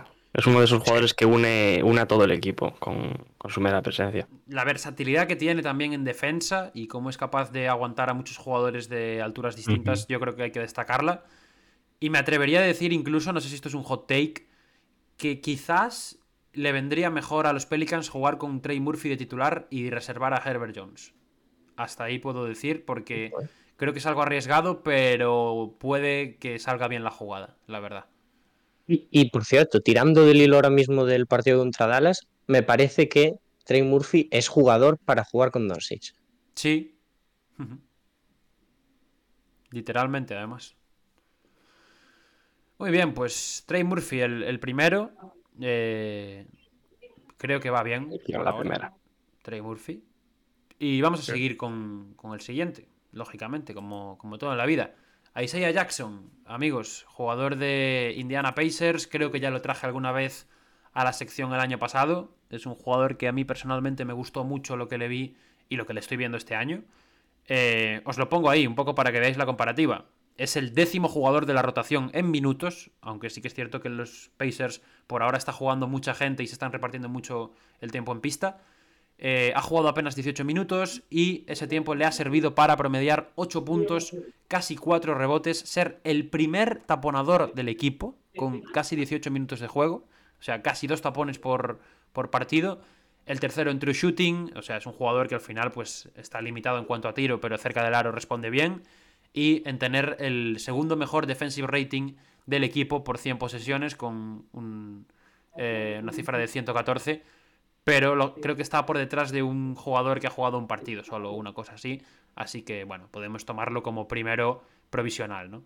Eh, me gusta mucho Isaiah Jackson, quizás incluso más por lo que aporta fuera de la estadística que por lo que vemos aquí. Creo que es un, chico súper, súper, súper activo, eh, revoluciona completamente al equipo, mm, súper físico también, pega unos saltos increíbles, eh, muy largo de brazos y intimida un montón. Así que me lo traigo para aquí seguramente lo veamos más veces durante el año. Se ha adaptado también muy bien a la lesión de Miles Turner por lo que ha jugado titular, algún que otro partido esta semana. Y, lo dejamos por aquí al, bueno de Isaiah Jackson. Em, algo me dice que vamos a ver mucho a jugadores de Pacers este año. No sé por qué, ¿eh? Quizás porque el que hace la sección está enamorado de los Pacers también. También, también, pero porque a mí me están gustando. Claro, teniendo en cuenta la rotación de Pacers, me parece que se presta mucho para este tipo de secciones. Isaiah Jackson, además, es un pivot que quizás puede parecer que esté que sea la vieja usanza y yo creo que tiene mucho movimiento por la pista, ¿eh? y está teniendo una gran conexión con está teniendo una gran conexión con Halliburton, ¿eh? Sí. Es, mucho más ágil. que ¿eh? se puede montar ahí. Mucho más ágil que el pivot convencional. De hecho, yo creo que tiene, tiene, cuerpo más de 4 o de 3 incluso que de 5. Mm, sí. Pero, pero lo, solventa muy bien porque es súper atlético y porque, y porque eso le, va bien. Sí que es verdad que el otro día contra Envid, por ejemplo, sufrió un montón, pero bueno, lógicamente pues vas a sufrir contra Envid igual que va a sufrir el 90% de pivots de la liga. Pero me gusta, me gusta mucho este chico. Y cuando vuelva a Turner no descarto incluso verlo jugar de 4 de vez en cuando, ¿no? Ahora encima que a Turner le gusta tanto irse fuera y tirar más de 3 creo que es algo a, tener en cuenta, la verdad. Tiene una gran importancia defensiva también como anulador en el tablero. Hombre, Por supuesto. Y para cerrar el submarino, hoy traemos tres nombres. Este le va a gustar a Diego. Ya os decía antes que hoy íbamos a hablar más de Portland. ¿Y cómo no vamos a hablar de Justice Winslow? Por favor, los dos partidos que he visto Justice Winslow, una auténtica animalada en todos los sentidos este tío. Como podéis ver en pantalla, por ejemplo, 1,7 robos es el mayor eh, ladrón de balones del equipo. Tiene el mejor defensive rating del equipo con 94,3, que es una auténtica locura. Teniendo en cuenta además que Portland tampoco ha sido una defensa especialmente buena, porque le han metido bastantes puntos. Eh, tiene el mejor net rating del equipo, por encima de Lillard, Simons y de cualquier jugador importante que se os ocurra. Y el dato que os traigo ahí abajo es interesante porque eh, está mal, por cierto, no son 57 de 128 en tiros defendidos por eh, Justice Winslow fuera de la zona, lleva un 20 de 65, que es un 30,76%. O sea, está defendiendo una barbaridad ahora mismo. A mayores os tengo que decir que dentro, desde dentro de la zona es también el mejor del equipo con un 59%, que bueno, dentro de la zona pues el porcentaje lógicamente es mucho más alto. Y ya para cerrar y ya para volvernos locos aquí, os tengo que decir que en estos cuatro partidos, los dos peores quintetos de defensa de Portland han sido los únicos dos sin Winslow. O sea, los otros cuatro son los mejores de Portland. De mayor, de mayor a menor, cambiarlo como queráis. Si este tío está en cancha cuando juegan los Blazers, los Blazers defienden mucho mejor. Y me parece, sinceramente, la, la expresión perfecta de jugador bajo el radar por lo poco que aporta a nivel estadístico y por lo importante que es para el equipo en facetas que no, que no se ven tanto, vaya. A mí me vais a permitir la comparación y sé que hay gran diferencia entre estos dos jugadores, pero Justin Winslow está, Winslow, perdón, está siendo el Draymond Green de Portland. Ahí está. Palabras mayores. Y son palabras mayores, pero eh, es la realidad. El primer partido contra Sacramento Kings lo gana él. Cuando el segundo jugador con mayor más menos en el equipo tiene 8, él tiene un más 21. Y está siendo eso. Es, está incidiendo una barbaridad en el juego principalmente defensivamente hablando y luego en ataque, eh, siempre toma buenas decisiones. ¿no? es un jugador que quiera salir en, en, la foto, como se dice, y es el. Bueno, pega casa muy bien con, con esta sección, ¿no? Un jugador bajo el radar, ese, ese submarino del que, del, que nos habla, del que nos habla Pablo. Y Justice Winslow está siendo una de las noticias, de las mayores noticias positivas de Portland esta temporada. Un jugador que al final se, ya... se, le nota mucho más cuando juega en un equipo que gana que cuando está en un equipo de zona media, ¿no? Mm. Ya te vi el otro día, Diego, que lo estabas poniendo bien por Twitter y que, que había diferencia, ¿no? Con Nurkic. Joder. De hecho, ese primer partido contra Sacramento Kings se juega, bueno, se acaba jugando. Sí, con Winslow de 5, ¿no? Y con Winslow de 5. Y se gana el partido así. Bueno, se remonta, mejor dicho, el partido así. Muy bien, Pablo, me ha gustado mucho, porque creo que has pegado un cambio también en la sección. Hay que currar. Y te este voy... Ojo, te puedo hacer una recomendación de jugador para que observes para la próxima semana, a ver si sigue. Igual me estoy disparando en el pie, ¿eh? porque hubiese sido interesante para el ojo de pop.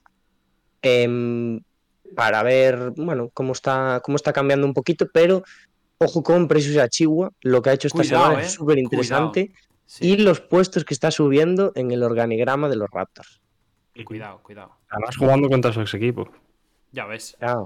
Bueno, a Chihuahua, que es un tío que, si lo hablamos ahora aquí un poquito, desde hace años yo creo que viene ya eh, haciendo un poco la metamorfosis de ser un Sí, sí, no es un pivot ya. Sí, sí, ahora es un tío que bota el balón como un base. Y es un animalado. Es un espectáculo. Pues hasta aquí el submarino, Diego te cedo otra vez los mandos, el control del, podcast. Buena nota, Pablo. El año pasado te ponía notas, muy buena. Gracias. Aplausos. A partir de hoy te voy a empezar a pedir nota numérica, porque eso de buena nota, mala nota me parece un poco pues que marear la nota numérica.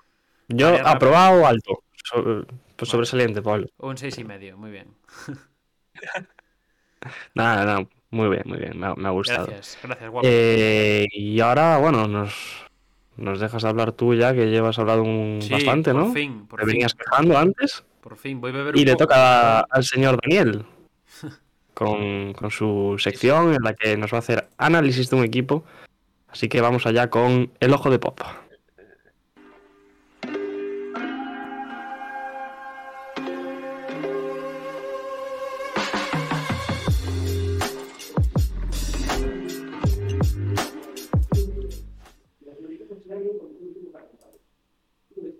Pues bienvenidos de vuelta a El Ojo de Pop. En esta semana, que yo creo que es probablemente una de las semanas que más libertad me daba, por, porque bueno, había muchísimas cosas nuevas en la NBA. Eh, después de tantos traspasos, hay yo creo que muchos esquemas nuevos que analizar. He decidido, y esto no lo hago desde principio de semana, normalmente, depende, pero desde el primer partido que les veo, que es su segundo partido en realidad. Le he visto tres de los cuatro partidos a estos Timberwolves, em, que me iba a quedar con, ellos por... Porque yo creo que tiene muchísimas cosas de las que hablar y de hecho creo que esto se va a complementar en un futuro porque ya os aviso que los Timberwolves van a volver porque en esta, en esta ocasión voy a hablar más de los Timberwolves como em, cómo están atacando, cómo tienen los esquemas ofensivos, cuando yo creo que lo más interesante es lo defensivo. Entonces, ¿por qué lo hago así? Porque creo que es como más están condicionados los quintetos a día de hoy. Eh, y creo que cosas defensivas que estamos viendo, problemas sobre todo, se van a poder solucionar y son más circunstanciales del inicio de temporada. Entonces, van a volver los Timberwolves, para desgracia de todo el mundo, a esta sección, eh, porque esta semana, os lo digo ya, el récord eh, ha sido 2-2, que diréis, oye, pues no está mal, ¿no? Pero teniendo en cuenta que los rivales de los Timberwolves han sido Oklahoma, Utah, Oklahoma y San Antonio. Grave. Es, es para echarnos las manos a la cabeza. Bastante grave. Han ganado los dos partidos contra Oklahoma y han perdido en prórroga contra Utah Jazz y ahora hace poquito contra los San Antonio Spurs. Eso, o sea, como para borrarlos del mapa, es por el tipo de derrota. Entonces, eh, os, quiero preguntar antes si tenéis algo que decir, ya no bueno o malo, sino como queráis en general, de estos Timberwolves, de los nuevos Timberwolves.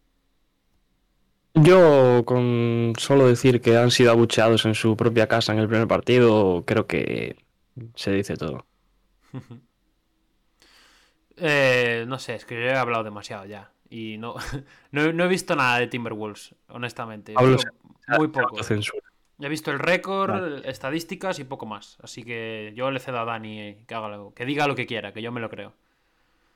Vale, pido perdón porque lo que estáis viendo en pantalla, el banquillo está mal, los números, o sea, me olvidé de cambiar los números del banquillo y son los que habían quedado de Phoenix la temporada pasada.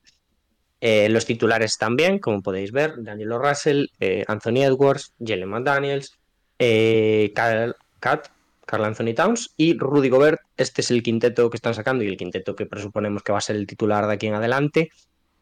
Y como claves, de momento os traigo, pues eso, que han pasado a un quinteto grande, están apostando por Rudy Gobert y Cat en el quinteto inicial, cosa que ya sabéis, y mucha estrellita, que después hablaremos de esto. Así que, que bueno, si me das dando paso a la siguiente imagen, os cuento mm, cómo están funcionando un poco ofensivamente estos, estos Timberwolves. Hay dos quintetos principalmente que están manejando. El de dos pivots, el quinteto titular, que es, bueno, vemos ahí los números replicados, es el, mismo quinteto en el que, em, bueno, es el quinteto en el que juegan Rudy Gobert y, y Kat. Rudy Gobert ya sabéis que es uno de los mejores jugadores de pick and roll de la liga y Kat es uno de los mejores pick and pop de la liga. Entonces, esto no tiene mucha, mucha ciencia y las jugadas principalmente están basadas en los dos jugadores altos. Cuando viene Rudy Gobert, pues vamos hacia canasta. Cuando viene Kat, acabamos in- intentando delegar para que Kat tire de tres. Eh, en este, yo creo que lo que se está haciendo ahora mismo es buscar involu- involucrar a los, a los pivots a través de conexiones con los pequeños. Hemos visto también mucho a Kat eh, intentando conectar con Gobert para hacerlo sentir un poquito más cómodo en ataque, que era algo que criticábamos el año pasado de los Jazz, por ejemplo, que lo estaban dejando un poco a la deriva. Y después tenemos el, quinteto de un pivot, ¿no? El, quinteto pequeño, que es un pequeño porque, porque es lo que hay, porque estamos hablando de tanta altura. Y em, Uy, qué susto, perdón. Estaba mirando aquí un mensaje de Hackashack Insider y, me, me asusté. Bueno, eh, en este quinteto, obviamente, ¿qué, qué se pretende? Pues intentar abrir un poquito la pista, tiradores, generar triples. Con Gobert, mm, si estamos hablando de que el pivot es Gobert, vemos pues más ataques a aros, vemos más pick and roll y con Cat, que también es un arma más desde el triple, hay más posibilidades de hacer daño pues desde esta distancia. Vamos a pasar, Vamos a pasar. vamos a pasar. ¿Y qué nos cuentas? Ahí está. Eh, esta semana eh, me ha venido muy bien porque los jugadores de los Timberwolves se han mojado y han dicho cosas sobre lo que está pasando en la liga ahora mismo y en su propio equipo. Y la declaración de Edwards, yo creo que la sabe todo el mundo, ¿no? Que esta semana eh, Edwards ha dicho que cuanto más pequeño juegan los Timberwolves, mejor le viene a él. Y es una declaración que yo creo que es preocupante, no porque tenga razón o no tenga, sino porque si de verdad cree esto Edwards, es un palo duro hacia el proyecto de los Timberwolves. No sé si pensáis igual. Hombre, sí, pero, Bueno, pero está bastante Lo hace claro. también. Quiero decir, esto yo me lo sabía, me lo veía venir un poco. O sea, cuanto más pequeño juegue Minnesota, mejor le viene a Edwards. Sí, eso es- medianamente nos lo podíamos intuir ya. Creo. Y yo creo que también lo, hace un poco como un toque de atención y lo intenta vender como una crítica constructiva al equipo. Vale.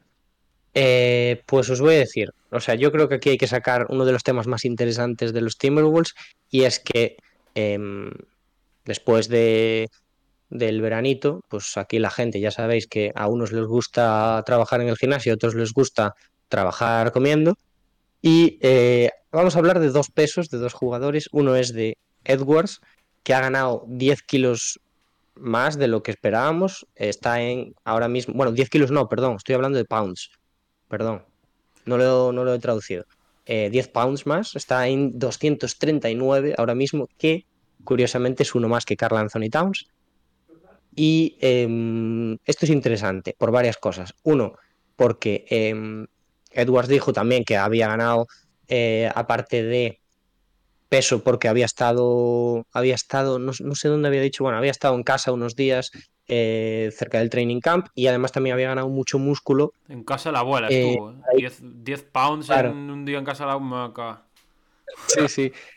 Y también había ganado mucho músculo con intención de eh, volverse un jugador mucho más eh, Claro. duro a la hora de ir hacia canasta, poder chocar, que esto me parece muy interesante, la verdad. Y sin embargo, Kat está en 238 pounds. 10 menos que el año pasado.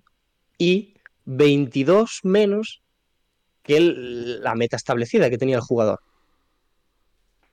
Esto es curioso por varios motivos. Uno, porque mm, nadie se esperaba que estos dos jugadores llegasen así al training camp, para bien o para mal, porque creo que cada uno tiene sus ventajas y sus desventajas. Eh, y otro que, vamos a ver, eh, a Edwards yo creo que le va a acabar viniendo bien Sí. y de momento eh, hemos visto que ambos jugadores están aún adaptándose al peso y es una de las, bueno, de las consecuencias de que están haciendo partidos también tan irregulares. Es verdad, pues me voy a meter directamente, es verdad que eh, lo que hemos visto de Edwards es que le viene mucho mejor jugar con alineación pequeña, y es así. O sea, Edwards cuando están los dos pivots está completamente desaparecido por momentos, a pesar de que ha tenido, bueno, sus- situaciones. En el último partido, el partido contra San Antonio es lamentable de todo el mundo, pero Edwards se queda en una esquina todo el partido. No está involucrado. E- y Kat, que es un jugador al que yo creo que le va a venir bien para el rol de 4, pues haber perdido peso, nadie se esperaba que estuviera tan delgado. Entonces aún lo estamos viendo, que le cuesta mucho ir hacia adentro, que lo de postear pues está siendo un poco lamentable ya lo era el año pasado, y que aún están un, poco ajustándose al que es el esquema que están, que están teniendo este año. Cosas buenas dentro de todo esto. Eh, que de Angelo Russell yo lo he visto bien esta semana, y no sé si compartís conmigo, pero a pesar de, bueno, el, desastre que es el último partido en general de todos y también de De Angelo, lo he visto ya como un base anotador y que también ha intentado, pues, eso, involucrar a sus compañeros. El otro día hace la jugada esta que empata el partido contra los Jazz, que es eh, maravillosa. Y, y lo he visto bien dentro de lo que es. Jalen McDaniels, Jaden McDaniels, perdón. Eh, de inicio, muy bien, de inicio de semana. Una vez que ha pasado la semana se ha ido desinflando, un poco como todo el equipo. Pero aquí es otra cosa interesante, la declaración también que hace Rudy Gobert el otro día, que es eso de que sobre el balón tenemos grandes defensores, ¿no? Pero en los pequeños momentos perdemos concentración. Y yo creo que esto es eh, una masterclass de Gobert a la hora de hablar, porque habla un poquito de los problemas que están. El verdadero problema que tienen estos Timberwolves, que no es en ataque, aunque hemos visto que, que no tienen nada, nada bien, bien trazado, es en defensa. Y es que, pues eso, Jaden McDaniels es un jugador determinante en el uno para uno, pero en general el problema de estos Timberwolves es que están mal en el rebote, menos Gobert, aunque el último partido de Gobert creo que hace siete rebotes, que también Bueno, va a hacer rebotes contra los Spurs, está bien, está bien. no digo nada. Está de No digo nada. Eh, el equipo, aún con una defensa eh, bastante caótica, la verdad, es muy malo en transición, o sea, en transición es, es un completo desastre y sobre todo es el problema en las ayudas. ¿Cuál, ¿Cuál creo que es el resultado de esto? Es que no se han adaptado aún a lo que es Gobert como sistema defensivo. O sea, Gobert, una vez que fichas a Rudy Gobert, es un sistema defensivo propio. Y los jugadores han estado un poquito por libre, no lo están protegiendo porque no saben aún cómo cambiar muy bien, cómo rotar, y está siendo uno de los mayores problemas de, del equipo. Y ya veis, o sea, de momento está todo muy condicionado por la figura de Gobert y no ha habido adaptación ni por parte física de los jugadores ni por parte de Finch, que aún está pues intentando atar los cabos. Yo no sé si lo vas a decir luego, pero también hablando del tema de peso entre Edwards y, y Towns, la, la frase que, que nos deja Kat sobre, sobre Edwards en rueda de prensa. Cuando dice lo de, lo de ir al Popeyes y eso. Sí, a ver, es que eh, en general, y, y este, ya digo, o sea, creo que estos, muchos de los- estos problemas nos puedes ir poniendo los vídeos, ¿eh, Pablo? Que eran un poco sobre cómo, para que veáis, eh, no he traído nada defensivo, que ya digo, es lo mejor, o sea, lo más interesante, pero eh, ofensivamente, esto es como juegan los Timberwolves eh, con Rudy Gobert, cuando buscan, pues eso, pick and roll, y ya veis aquí que Daniel lo podría haber ido él, pero también busca involucrarlo, están muy pendientes de él de momento, y el siguiente vídeo es un poco pues de la de cómo jugarían con ese quinteto único con un pivot en el que lo vais a ver clarísimamente, pero aparte del melón que le manda Angelo Russell, hay un espacio tremendo para tres jugadores y como si ahí mueven bien el balón, acaba finalizando, no entra la canasta, para que lo sepáis, pero, pero es así como se están organizando un poco ofensivamente. Ya digo, el, el mayor problema, yo creo, ahora mismo, de estos Timberwolves es que Anthony Edwards verdaderamente se crea sus declaraciones y reme hacia otro lado. Que puede ser verdad que esté jugando mejor, que le venga mejor un quinteto pequeño, desde luego. por lo que hemos visto, sí. Muy bien. Pero es, es significativo. Ya. Sí, eh, te voy a decir algo que igual suena a coña, pero quizás hasta ahora en Minnesota, también por números que he visto, puede que al que mejor le venga el fichaje de Gobert sea de Angelo Russell. Pues yo por, por, lo que he visto, sin duda. O sea, yo he visto a Angelo Russell por lo menos en los eh, el partido contra Utah y contra Oklahoma, el segundo, lo he visto bien. Lo he visto activo, lo he visto también seleccionando bien los tiros, que es algo que otras veces me fallaba un poquito. Y me está gustando mucho de Angelo. A mí siempre ha sido un jugador que me ha molado bastante, pero desde que llegó a Minnesota, Sí, en fin. Nada, nada. Ya. Bueno, no sé si tienes más, más vídeos, Dani, más cositas. ¿Hay más después? No tengo nada más. Yo creo que ya he dado mucha turra, ¿eh? Vale. Pues, Diego, cuando quieras, pasamos. Vamos. Pues vamos a dejar el ojo de pop que nos ha hecho Dani sobre los Minnesota Timberwolves con esa promesa que se la guardamos de que van a volver a pasar por aquí. Esperemos que sea pues con más notas positivas que negativas y con un juego más vistoso que el de hoy. Y nos vamos a ir a nuestra querida sección que lleva el nombre de cambio de clase.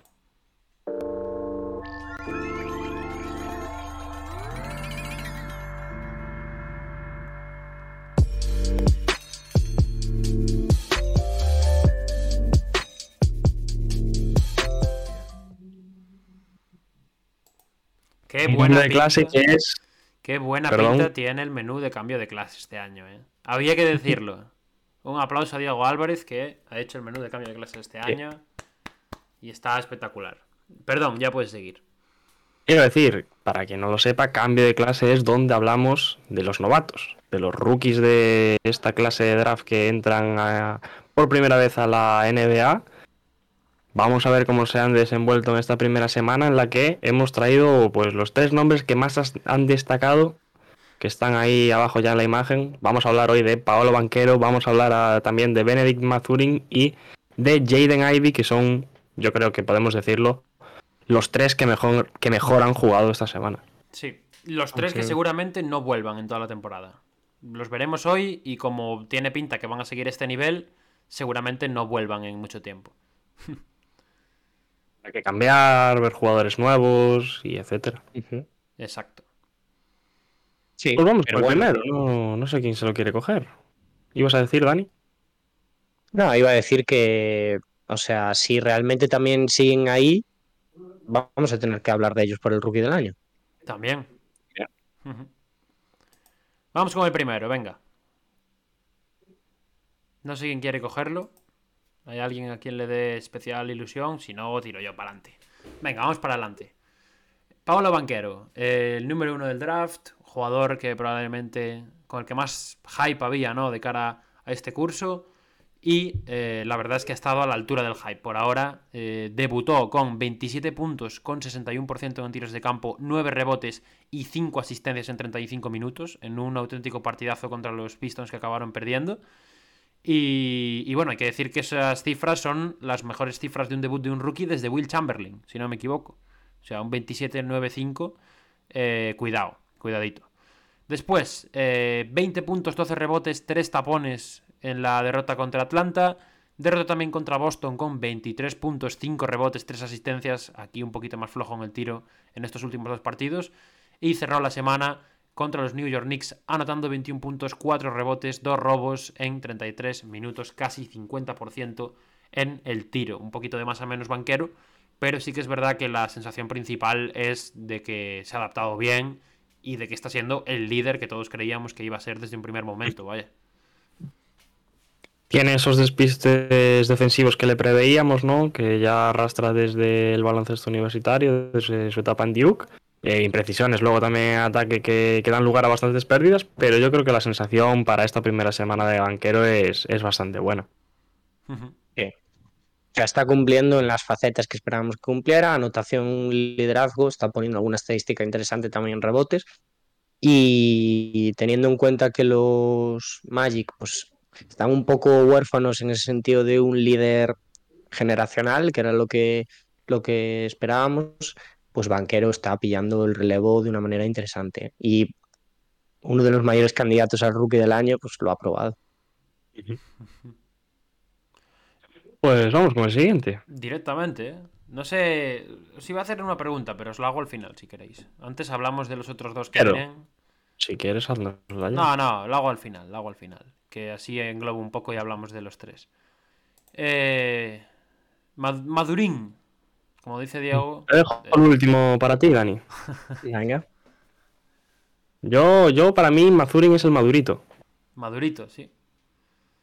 Benedict Mazurin, que bueno, ha conseguido que su equipo gane un partido esta semana, que es ese contra Detroit, en el que probablemente sea su mejor partido. 27 puntos con 55% en el tiro, 7 rebotes, 5 triples anotados de 8 intentados y en esos 30 minutos. Luego derrotan en el debut contra Washington Wizards, también bastante bien, 19 puntos, 7 rebotes, 2 robos en esos 27 minutos. Derrota por poquito contra San Antonio Spurs, donde hace 26 puntos, también 53 en tiros de campo, 5 rebotes y un más menos de, de 9 positivo, con 28 minutos. Y su último partido frente a los Sixers, en esa derrota 106-120, 17 puntos, partido más flojo también en el tiro, ci- 37% solamente para él, 4 rebotes, un triple de 7 intentados en 25 minutos y ha tenido, como ponemos ahí, un inicio arrollador y que le, bueno, el primero que le planta cara a Banquero para ese rookie del año que tiene que evolucionar mucho, pero ya llevamos una semana. Sí, yo eh, creo que este es con el primero este año que he escuchado ya la, el premio. Que alguien ha dicho, cuidado que se le está poniendo cara de rookie del año.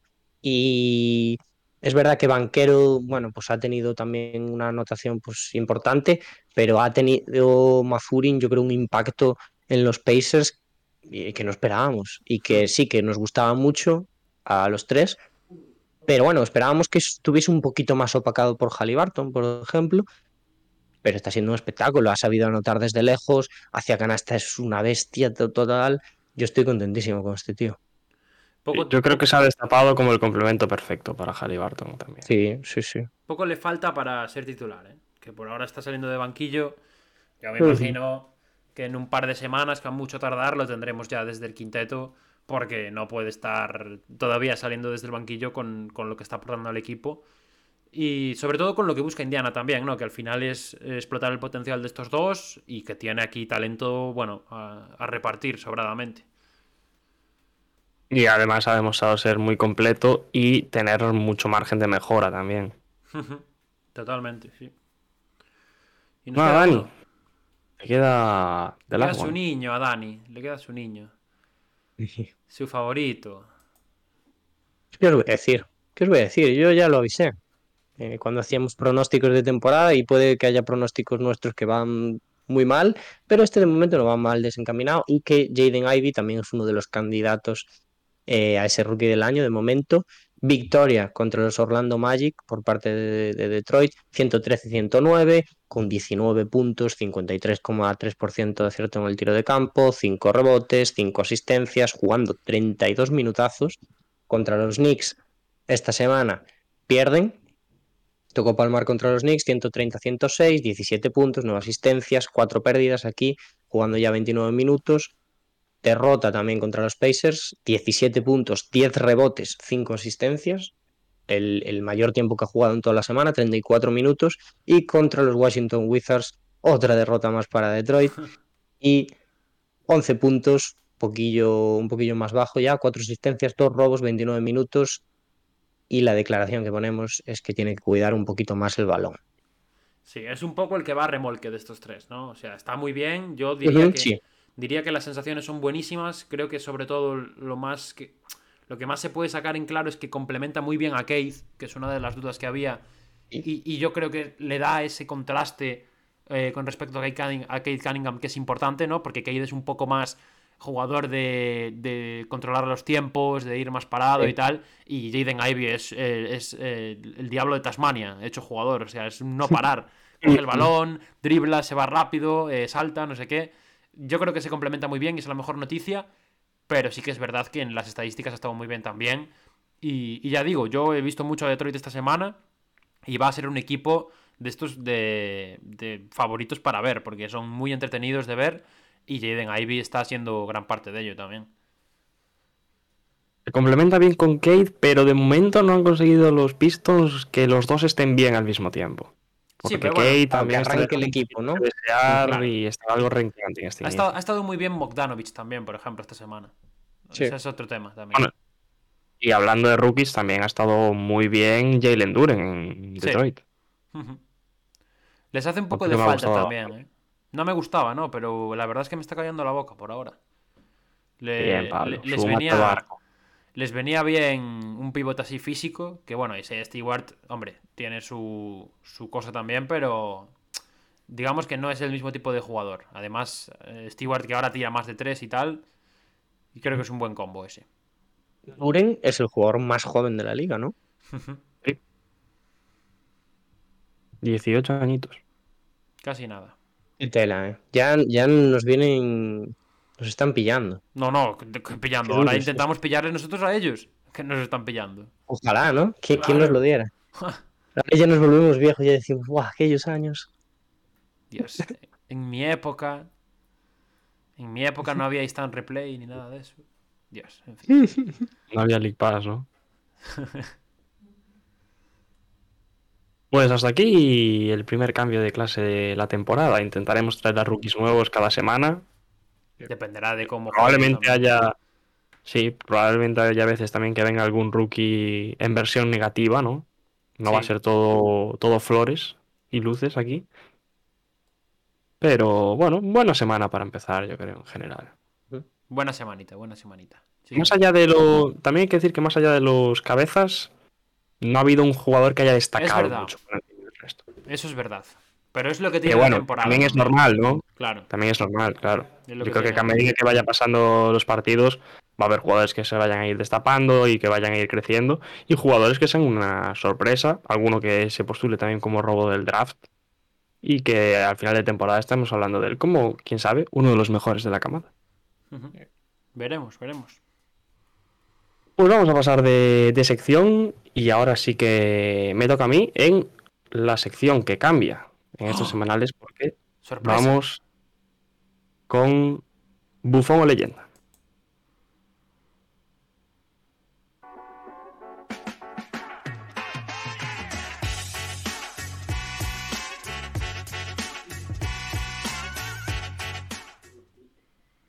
¿Qué será Bufón o leyenda? Bueno, es muy gráfica esta sección, ¿no? Sí, sí. Yo iba a, voy a explicarla, pero creo que con lo que. Con los ejemplos que voy a ir dando a continuación se va a entender mucho mejor que con mi explicación, ¿no? Eh, tenía una misión, no quedé contento con mi sección de la temporada pasada y, manteniendo un poco, más o menos, la esencia, pequeños detalles de, de ese Rolling or Falling que, del que hablábamos el, el curso pasado, pues he intentado cambiarlo y ahora vamos a hablar pues de un bufón y de una leyenda, que por cierto, tenía también muchas dudas por, con el nombre, con la línea gráfica y etcétera, y el nombre se ha cambiado literalmente media hora antes de empezar el directo, porque el señor Pablo ha tenido un momento de, de lucidez y me ha dado este nombre que la verdad me ha gustado mucho, es un poco así referencia a, a Twitter, de, que es algo que está bastante, que es bastante viral, ¿no? De eres o bufón o leyenda, dependiendo de lo que, de lo que hagas. Y os lo voy a explicar. Luego, con el, con el primer ejemplo ya va a quedar claro, pero eh, voy a intentar traer un bufón que es la parte negativa de algo y leyenda que es la parte positiva, pero ambos tienen que tener un punto de comparación, es decir, un punto común que, que los una. Y en este caso, la primera ya lo estaréis viendo por Twitch.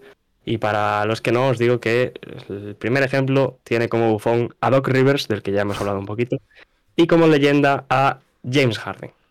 Bien. Dani está Y Yo os contento. pregunto, Dani sonríe. Luego, desde yo luego. os pregunto, puedo empezar por cualquiera de los dos. Por cuál Por el malo, por el malo, por el malo. Más, vamos Bueno, a pues más vamos a... Vamos a empezar por, por Doc Rivers. Mm, me comedí un poco antes porque sabía que se venía esto. Y Claro, yo no me he la dado verdad, cuenta, la verdad. no pasa nada, no pasa nada. La verdad, eh, yo creo que Doc Rivers ha quedado en evidencia eh, una vez más en este inicio de temporada de los Philadelphia 76ers. Lo hemos visto una vez más sin capacidad de, de reacción, baseando el juego en esas individualidades de sus jugadores, principalmente las estrellas, y que no está funcionando. Y a mí lo que más me preocupa y lo que creo que le hace más daño, todavía más si cabe, a su figura como, como entrenador, son las típicas excusas que ya vienen siendo una tónica. eh, sobre todo las derrotas importantes en playoff, pero que ya ha empezado la temporada sacándolas en rueda de prensa. Y os traigo dos, que son las dos que más me han gustado, las dos más también más sonantes, que son la primera, este equipo no está preparado para ganar todavía, a lo cual yo le respondo a Doc Rivers que eh, él es el máximo responsable para que este equipo juegue bien o no, y por lo tanto eh, para que este equipo gane, con lo cual la culpa mm, la tiene él. Y la segunda excusa habla de, de Joel Embiid con, bueno, con- diciendo que su inicio más o menos regular de Embiid, irregular mejor dicho, se debe a una lesión que tuvo en, en verano, de la cual mm, desconocíamos. Y que por eso Embiid pues, no está consiguiendo llegar al nivel que, que nos tenía acostumbrados. Nunca se le han dado. Sí, nunca se le han dado bien los micrófonos, quería decir. Sí, pero bueno, me parece que le hace falta mucha más autocrítica y creo que eso le, le haría, pues lo primero, que el público, que somos nosotros, nosotros, hablo en, por la fanaticada NBA, pues lo vea con mejores ojos y también pues tener pues mayor control de su propio vestuario que me parece que le falta y bastante. Bufón total. Bufón, sin más. Dani, y ahora viene, viene la leyenda, que es, en este caso, James Harden, el cual, bueno, yo no sé si habrá perdido o no 45 kilos, como se ha mencionado y se ha dicho durante este verano, pero la verdad es que llega en mucha mejor forma la temporada de NBA, viene mucho más fino. No estamos viendo al mejor Harden de siempre, al Harden de los Rockets, pero sí que es un Classic Harden, sin ningún tipo de duda. Vuelve a dejarnos sus, detallitos de siempre, nos recuerda a esa, esa etapa que tuvo, que tuvo en Houston. Un Harden incisivo que castiga a la defensa rival y que para mí esta semana ha tenido participación de primera estrella por encima de, de Joel Embiid y yo creo que se merecía estar aquí. Tenía ganas de, de hablar de los dos, es el primer ejemplo. Espero que la gente ya con este ejemplo le haya quedado claro o más o menos cómo va a ser o de qué se va a tratar esta sección. Así que no sé si queréis decir algo, pero podemos ir con el siguiente. Nada, Ah, yo. Lo más importante, que James Harden ha vuelto a ir hacia adentro, ha vuelto a ir hacia canasta. Lo más importante de todo. Es buenísimo haciendo eso. Y llevábamos temporadas sin verlo haciéndolo. Yo estoy contentísimo. Bueno, Dani, no te flipes tampoco, ¿eh? Una semana. es verdad, es verdad. Una semana para todo, ¿eh? Para lo bueno y para lo malo. Para lo bueno y para lo malo, pero antes no se atrevía a ir hacia el canasta, a chocar, a sacar las faltas guarras que saca. hay, que, hay, que, hay que ser así. Muy bien, muy bien. Y, Antes, antes bueno. de pasar, iba a leer el chat. Porque tenemos a Martín por A ahí por el chat que nos dice que qué creemos que haría Pops con estos Sixers. Que yo creo que igual. Cualquier cosa mejor. Hombre, no, cualquier cosa mejor no. Yo te digo que. bah, no. Es muy ventajista decirlo, pero. Hombre. Es que estos Sixers con Popovich están primeros, más primeros que primeros. Si ya los ponemos primeros con Rivers, imagínate con Popovich. Vamos. Un equipo. Creo que no, no hay mucho que. no hay mucho Más más, que. bufones, más bufones. Venga, vamos con más bufones, Diego. Más bufones. Bueno, no sé si tendrás muchas ganas, Pablo, de escuchar ahora lo que, no, que no tengo ganas. Bueno, yo me muero de ganas por escuchar este bufón. Venga, cuéntame, cuéntame. Yo. Vienen dos ahora que a Pablo no le van a gustar mucho. Nada, yo con este estoy encantado. El siguiente también tiene mucho que ver contigo. Y la verdad, voy a ser sincero, tenía muchas ganas de hablar en este caso de la leyenda, tanto en este como en el siguiente. Y bueno, vamos a hablar de como bufón de Russell Westbrook, como leyenda de John Wall. Alguien se estará preguntando, ¿y cuál es la comparativa? ¿O qué hay en común entre estos dos jugadores? Bueno, ambos siempre han sido comparados entre sí mucho, ¿no? Dos jugadores explosivos, dos jugadores que atacan el aro, dos jugadores también que formaron parte de un mismo traspaso entre Houston Rockets y, los Washington Wizards, que acabó con, Westbrook en, Washington y con John Wall en, Houston, así que me ha dado pie a traerlos a, los dos aquí como bufón. Yo creo que ya sabéis quién, quién es. El señor de los ladrillos. Russell Westbrook. Mm, ya el año pasado era una situación insostenible. Este año, si cabe, todavía más. Eh, sigue, no sigue, es que no tiene ningún atisbo de tener una actitud positiva con el equipo, se ve en cancha y queda bastante claro. Y además, yo creo que es una situación que se agrava cuando sus decisiones eh, provocan que, en este caso, los Lakers pierdan partidos. No me gusta centralizar que un equipo pierda un partido por una acción de un jugador, pero yo creo que el partido de Portland los, los Lakers lo pierden con la jugada de Westbrook a falta de 30 segundos, con 18, 17, no sé cuántos son exactamente, en el reloj de posesión del, equipo y se tira una chufla de las suyas, habituales. Pablo, de hecho, estaba bastante cabreado con esa jugada, lo, vi por Twitter. Quiero decir, y eso demuestra un poco el momento en el que está Russell Westbrook. Es, no está centrado en los partidos, no está eh, ligado de ninguna forma a estos Los Ángeles Lakers y su equipo lo nota porque además en ese partido, bueno, esa jugada le dio pie a los Blazers a, culminar la remontada y no solo eso, sino que le dio el mando del final del partido a la, franquicia de Portland. Y como leyenda, ¿cómo dices? Nada, bufón total. La, la, frase de Dani, bufón total. Bufón, yo diría que... Me gusta porque esta sección castiga, ¿sabes? Esto es como el coliseo, bufón. Es bufón, eh, por ahora es el más bufón de la semana. Russell Westbrook. Sin duda, sin duda. Y es duro para él, ¿eh? porque buf, lo que tiene que estar pasando es terrible, pero claro. es que. Madre.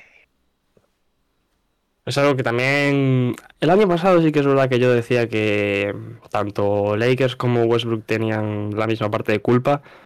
Pero que creo que cada vez que pasa más el tiempo, lo de Westbrook es que es insostenible.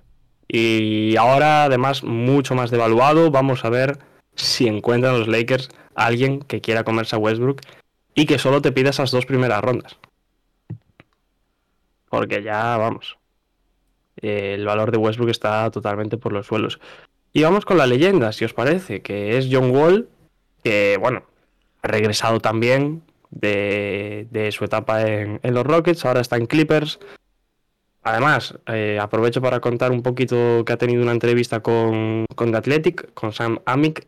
Dani dice que no con la cabeza porque mm, no, hay unas declaraciones que, bueno, podrían darse como que no estaba tan contento como se parecía en, la franquicia de Houston, a pesar de no jugar. Él lo que quería es jugar. Además, dice algo que, me interesó mucho, es que con... ¿Por qué los Clippers le pregunta? y, dice que ya lo tenía hablado hace mucho tiempo con Paul George de, jugar juntos y que esperaron a que quedase un año de contrato para bueno para poder buscar alguna forma ese, ese buyout que, que se terminó haciendo y para acabar en la franquicia angelina y jugar con, con PG-13. Un John Wall también que ha pasado por infinidad de problemas, no solo lesiones, sino también, bueno, un jugador que se ha abierto al mundo y ha contado sus problemas de salud mental y también ha contado los intentos o ese pensamiento que se le pasó de, suicidio que, tuvo y que esta semana, por muy corta que sea, por muy pocos partidos que hayan sido, ha demostrado que todavía le queda baloncesto, sigue teniendo esa energía, además sus compañeros es lo que más comentan, que es un jugador que transmite muchísimo y sus atributos, obviamente con la edad venidos a menos, pero se siguen manteniendo intactos esa penetración, el mid-range que es eh, marca de la casa con él y para mí me gustaba, quería hablar de él y, lo traigo aquí como, como leyenda en comparación del Buffon que es Russell Westbrook. Yo ya lo dije, pero John Wall es que casa perfectamente con los Clippers, o sea, es el base para estos Clippers. Y nos queda una. Y nos queda una. Te la voy poniendo, Diego, a ver qué nos traes. Queda una. Bueno, otro equipo. ¡Qué sorpresa! Espera, ay, ay, ay. Ya lo salta, ya lo salta, ya lo salta. Se me va, que me lo paso de largo. Bueno, no, la quiere ver ya. Venga, ya vete contándonos cuál es, que si no nos bueno, toda la tarde. Como leyenda, tenemos a Los Ángeles Lakers. Ah, Yo quería hablar un poquito, darle una pequeña mención a la semana de los Utah Jazz, así que pues los Lakers son el equipo que me ha dado pie por todo lo que ha sucedido entre ambos equipos este verano, de esas conversaciones, de si traspaso, si no, si además con Donovan Mitchell de por medio un trade a varias bandas y etcétera. Buffon, Los Ángeles Lakers, yo creo que hay poco, poco que decir. Eh, si no llega a ser por los Orlando Magic, serían el peor equipo de la NBA en estos momentos en cuanto a récord. Yo sé que Pablo tiene alguna, bueno, alguna sensación positiva que le queda Veremos dónde estamos la semana que viene. Veremos. veremos. Los Lakers, yo también creo que han mejorado un poquito, pero siguen siendo un equipo sin alma y, eh, muy a mi pesar, sin segunda unidad. Mm, creo que lo, que se ha fichado, sí, muy, muy bien, muy, muy amigos todos, son buenos chavales, pero eso no te da para ganar un partido de baloncesto. Y además, si eso le sumas que LeBron James y Anthony Davis Anthony Davis me ha gustado, pero todavía no están a su mejor nivel. Pues está siendo complicado el, inicio para la, para la franquicia angelina. Y como leyenda, tenemos. No quiero meterme mucho más, Pablo, con, con, tus Lakers, así que vamos a dejarlos ya a un lado. Y como leyenda, tenemos a los Utah Jazz, unos Jazz que han demostrado que a pesar de todo el verano incierto que han tenido, son un equipo con hambre, son un equipo de jugadores que han demostrado que no vienen de paseo, que sí, que es verdad que el equipo está en un proceso distinto, que hay una especie de reconstrucción, llamémoslo como queráis, un, cambio de proyecto por, de por medio, que parece que Danny Ainge tiene su mente puesta en el draft y en Víctor Wembanyama, pero que han acabado la semana 3-1. Si es verdad, la primera semana, todo lo que queráis, pero yo tenía ganas de decir que estos ya son jugadores de los que no se ha hablado nada este verano. Se ha hablado de Donovan Mitchell, se ha hablado de Rudy Gobert, se ha hablado de estos propios jugadores en clave de futuros traspasos, pero nadie ha dicho cómo pueden jugar y qué pueden hacer en los Utah Jazz, además con un entrenador que a pesar de que han sido pocos partidos, mm, está demostrando que va a hacer un equipo que no aburra a la gente. Va a ser un equipo divertido de ver. Los Jazz están siendo un equipo divertido de ver. Y a mí me, parecía idóneo traerlos a, esta sección porque creo que han demostrado que no vienen aquí a quedar últimos, ni a hacer tanking, ni nada. Primera semana. Veremos. Sí, que, luego perderán 15 partidos seguidos. Me da igual. Vale, vale. Muy bien, Diego. Me ha gustado la sección, ¿eh? La verdad. Solo, por el hecho de poder llamarle bufón a la gente, creo que tiene un puntazo ya. O sea que me, gusta, me gusta. Pues queda una, ¿no? Queda la última, la de siempre. Queda la última sección, que es nuestro cara a cara. Cara a cara que, bueno, esperar.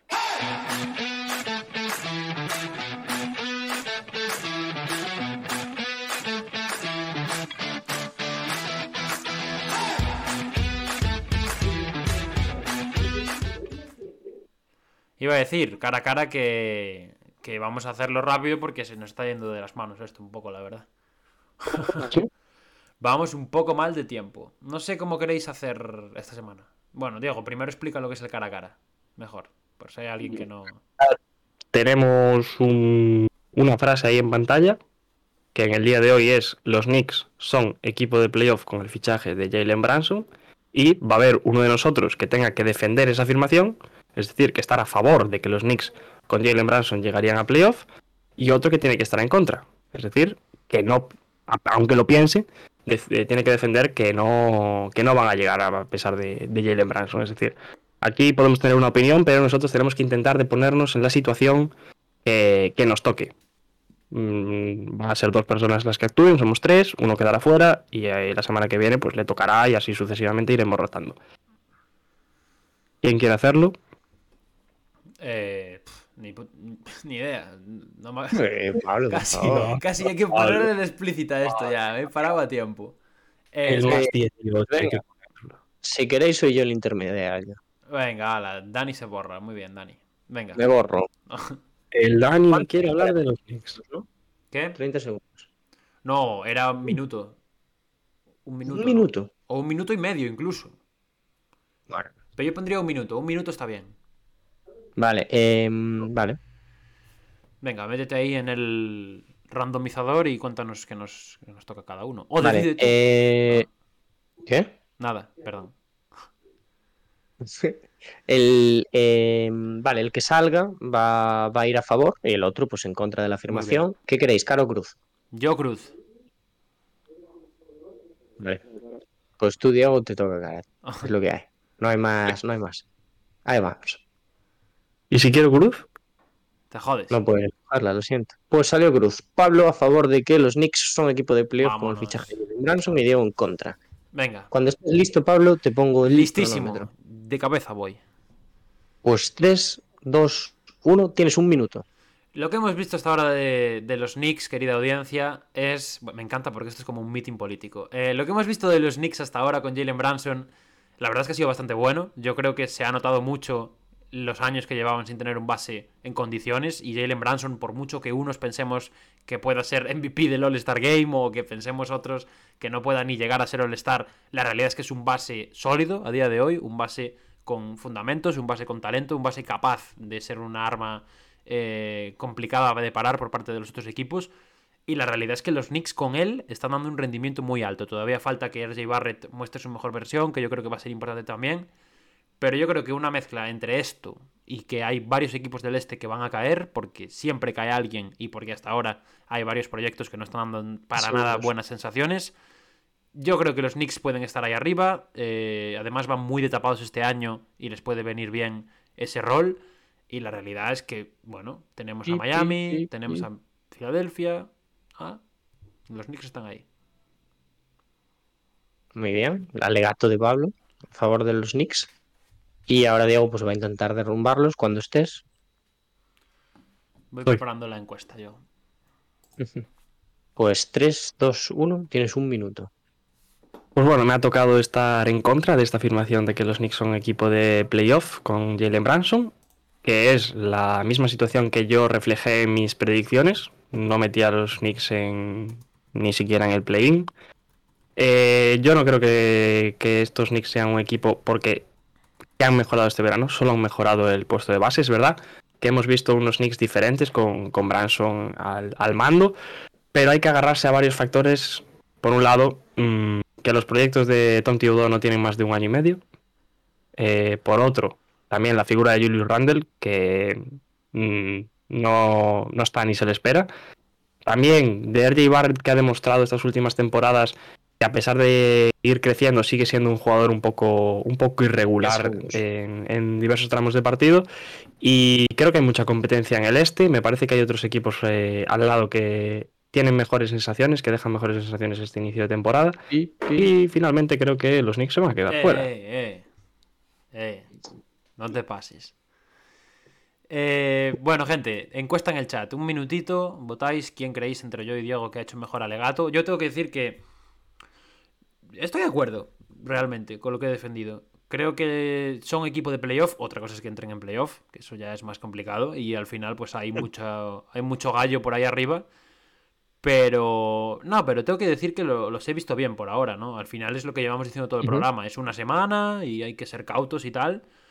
Pero es verdad que llevaban años sin tener un base decente. Y con Jalen Branson superan lo de base decente. Así que ganas, ganas de ver a, los Knicks durante todo el año. Y sí que realmente creo que tienen plantel para por lo menos competir. Otra cosa ya es mi predicción de que se la van a pegar, que la mantengo, la verdad. Yo creo que se van a quedar fuera de todas formas. Mm, son equipo de playoff, me parece que no. Como mucho jugar el play jugar el play Pero, pero yo no los veo, ¿eh? Creo que es un equipo que es muy dado a la inconsistencia, a la irregularidad, van a coger un tramo negativo y además mm, se van a caer moralmente hablando los jugadores. Me parece que no, no es el sitio idóneo para, para estar ahí. Yo, a pesar de Branson, ¿no? Y a pesar de la. de que a mí también me ha dejado una sensación en general buena estos primeros días, no creo que vayan a. que vaya a darles. Yo mantengo mi predicción de inicio de temporada y me parece que se va a quedar fuera. Pues yo no lo sé. O sea, a ver, por lo que he visto de momento. El ni se borra y ahora dice no lo sé. Eh, estoy más cerca del que sí, del que sí que son equipo de playoffs, que no. Porque, por cierto, eh, ojo que Diego le echaba mierda a Julius Randle. He visto bien a Julius Randle. Cuidado. Em, y eso, me, parece que de momento han dejado cosas bastante interesantes y se está infravalorando bastante a Jalen Branson, sobre todo en el básquet mundo, que no le están dando los puntos que le deberían dar. Y me ha jodido bastante. ¿Cómo se come, eso, de que, ¿cómo se come eso de que no le han dado los puntos que deberían dar? ¿Cómo que cómo se come? Porque los puntos van por estadísticas, o sea, ahí no dan puntos ellos. Claro, pero, pero están mal las estadísticas. está mal, está mal puntuado. Sí, le deberían haber dado más puntos. Bueno, vamos a cerrar el, em, podcast y luego hablamos de Basket Mundo ya. Mejor. Eh, lo que iba a decir. Eh, pero, pero mi eh, argumento final es que es la primera semana, entonces necesito ver más. Que por cierto, vamos a hacer anuncio, ¿no? Announce. Announce del podcast del fin de semana. Es verdad. Es verdad. Eh, hemos hoy, hoy hemos puntualizado muchísimo lo de que es la primera semana. Y entonces, como hay cosas que pues, son un poco difíciles de creer, vamos a hacer un podcast el fin de semana sobre qué hay que creerse y qué no hay que creerse de este inicio de temporada. Bien, bien. Fuego. Polémica. Chan, chan, chan, chan. Pues vamos a ir dejando por aquí entonces el episodio de hoy. No sé quién ha ganado la encuesta, la verdad, no la he visto. No ha votado nadie, un saludo. Qué raro, ¿no? Nada, si la gente de podcast nos quiere decir a quién les ha convencido más, pues eso decidirá la, encuesta. Pues nada, no sé si queréis decir algo para, para despedirnos. Poco más, la verdad. Mm, lo de siempre, que ya estamos felices y contentos, aunque un poco agobiados porque hay NBA de vuelta. Eh, hay que asentarse y hay que empezar a, asumir conceptos de todo para poder traeros aquí el mejor podcast posible. Y, que, qué felicidad volver al, formato toda la vida, la verdad. Estamos contentos, creo. Creo. Sí, sí. Eh, pues eso, que, que, bueno, ha vuelto la NBA, volvemos nosotros y nos vais a escuchar también el fin de semana y aquí, aquí seguimos. Cualquier cosa, por cierto, hemos subido algo chulo a Instagram y más a TikTok, que es un resumen de la semana. Que eso no quiere decir que no os tengáis que escuchar este podcast de dos horas y pico, porque es súper interesante también, pero también pues tenéis el complemento visual de eh, lo que hemos subido. Si no tenéis dos horas y cinco para escuchar esto, pues podéis escuchar. Si no tenéis dos horas y cinco, pues os las hacéis. Eso, os las buscáis. También es verdad, bien dicho. También te digo, no sirve de mucho decirlo ahora al final del directo, del episodio. Los que se quedan hasta aquí son los reales. Eso también es cierto. Por cierto, un aplauso porque ya no estamos shadowbaneados en TikTok. Un aplauso. De hecho, ayer hemos llegado a 200 seguidores en TikTok. Vámonos. Bien, Pablo, buen trabajo. Con un vídeo viral de la Melo Ball. Vámonos. Eh, pues nada, vamos a ir dejando por aquí el episodio, ¿no? Sí. Lo que decimos siempre, muchísimas gracias a todos los que habéis participado por el chat, a Custo que además se tiró por ahí unos bits. Gracias a la gente también que nos escucha desde plataformas de podcast. Ya sabéis que la caja de comentarios está para que nos digáis lo que os apetezca. Nos gusta, nos gusta hablar de NBA, así que si tenéis alguna pregunta que podamos responder ya sea mediante comentario, ya sea que queráis que la respondamos en el próximo episodio, nos la podéis dejar por ahí, nosotros la, guardaremos y, la traeremos. Y nada, muchísimas gracias como siempre y nos vemos en la próxima.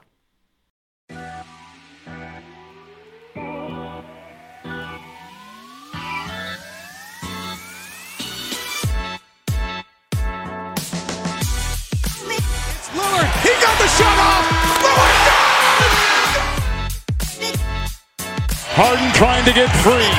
Down to three, down to two. It's a three. Good! Bryant to shot. And that'll do it. It's over. The Golden State Warriors return to a familiar place. They're on top of the NBA world.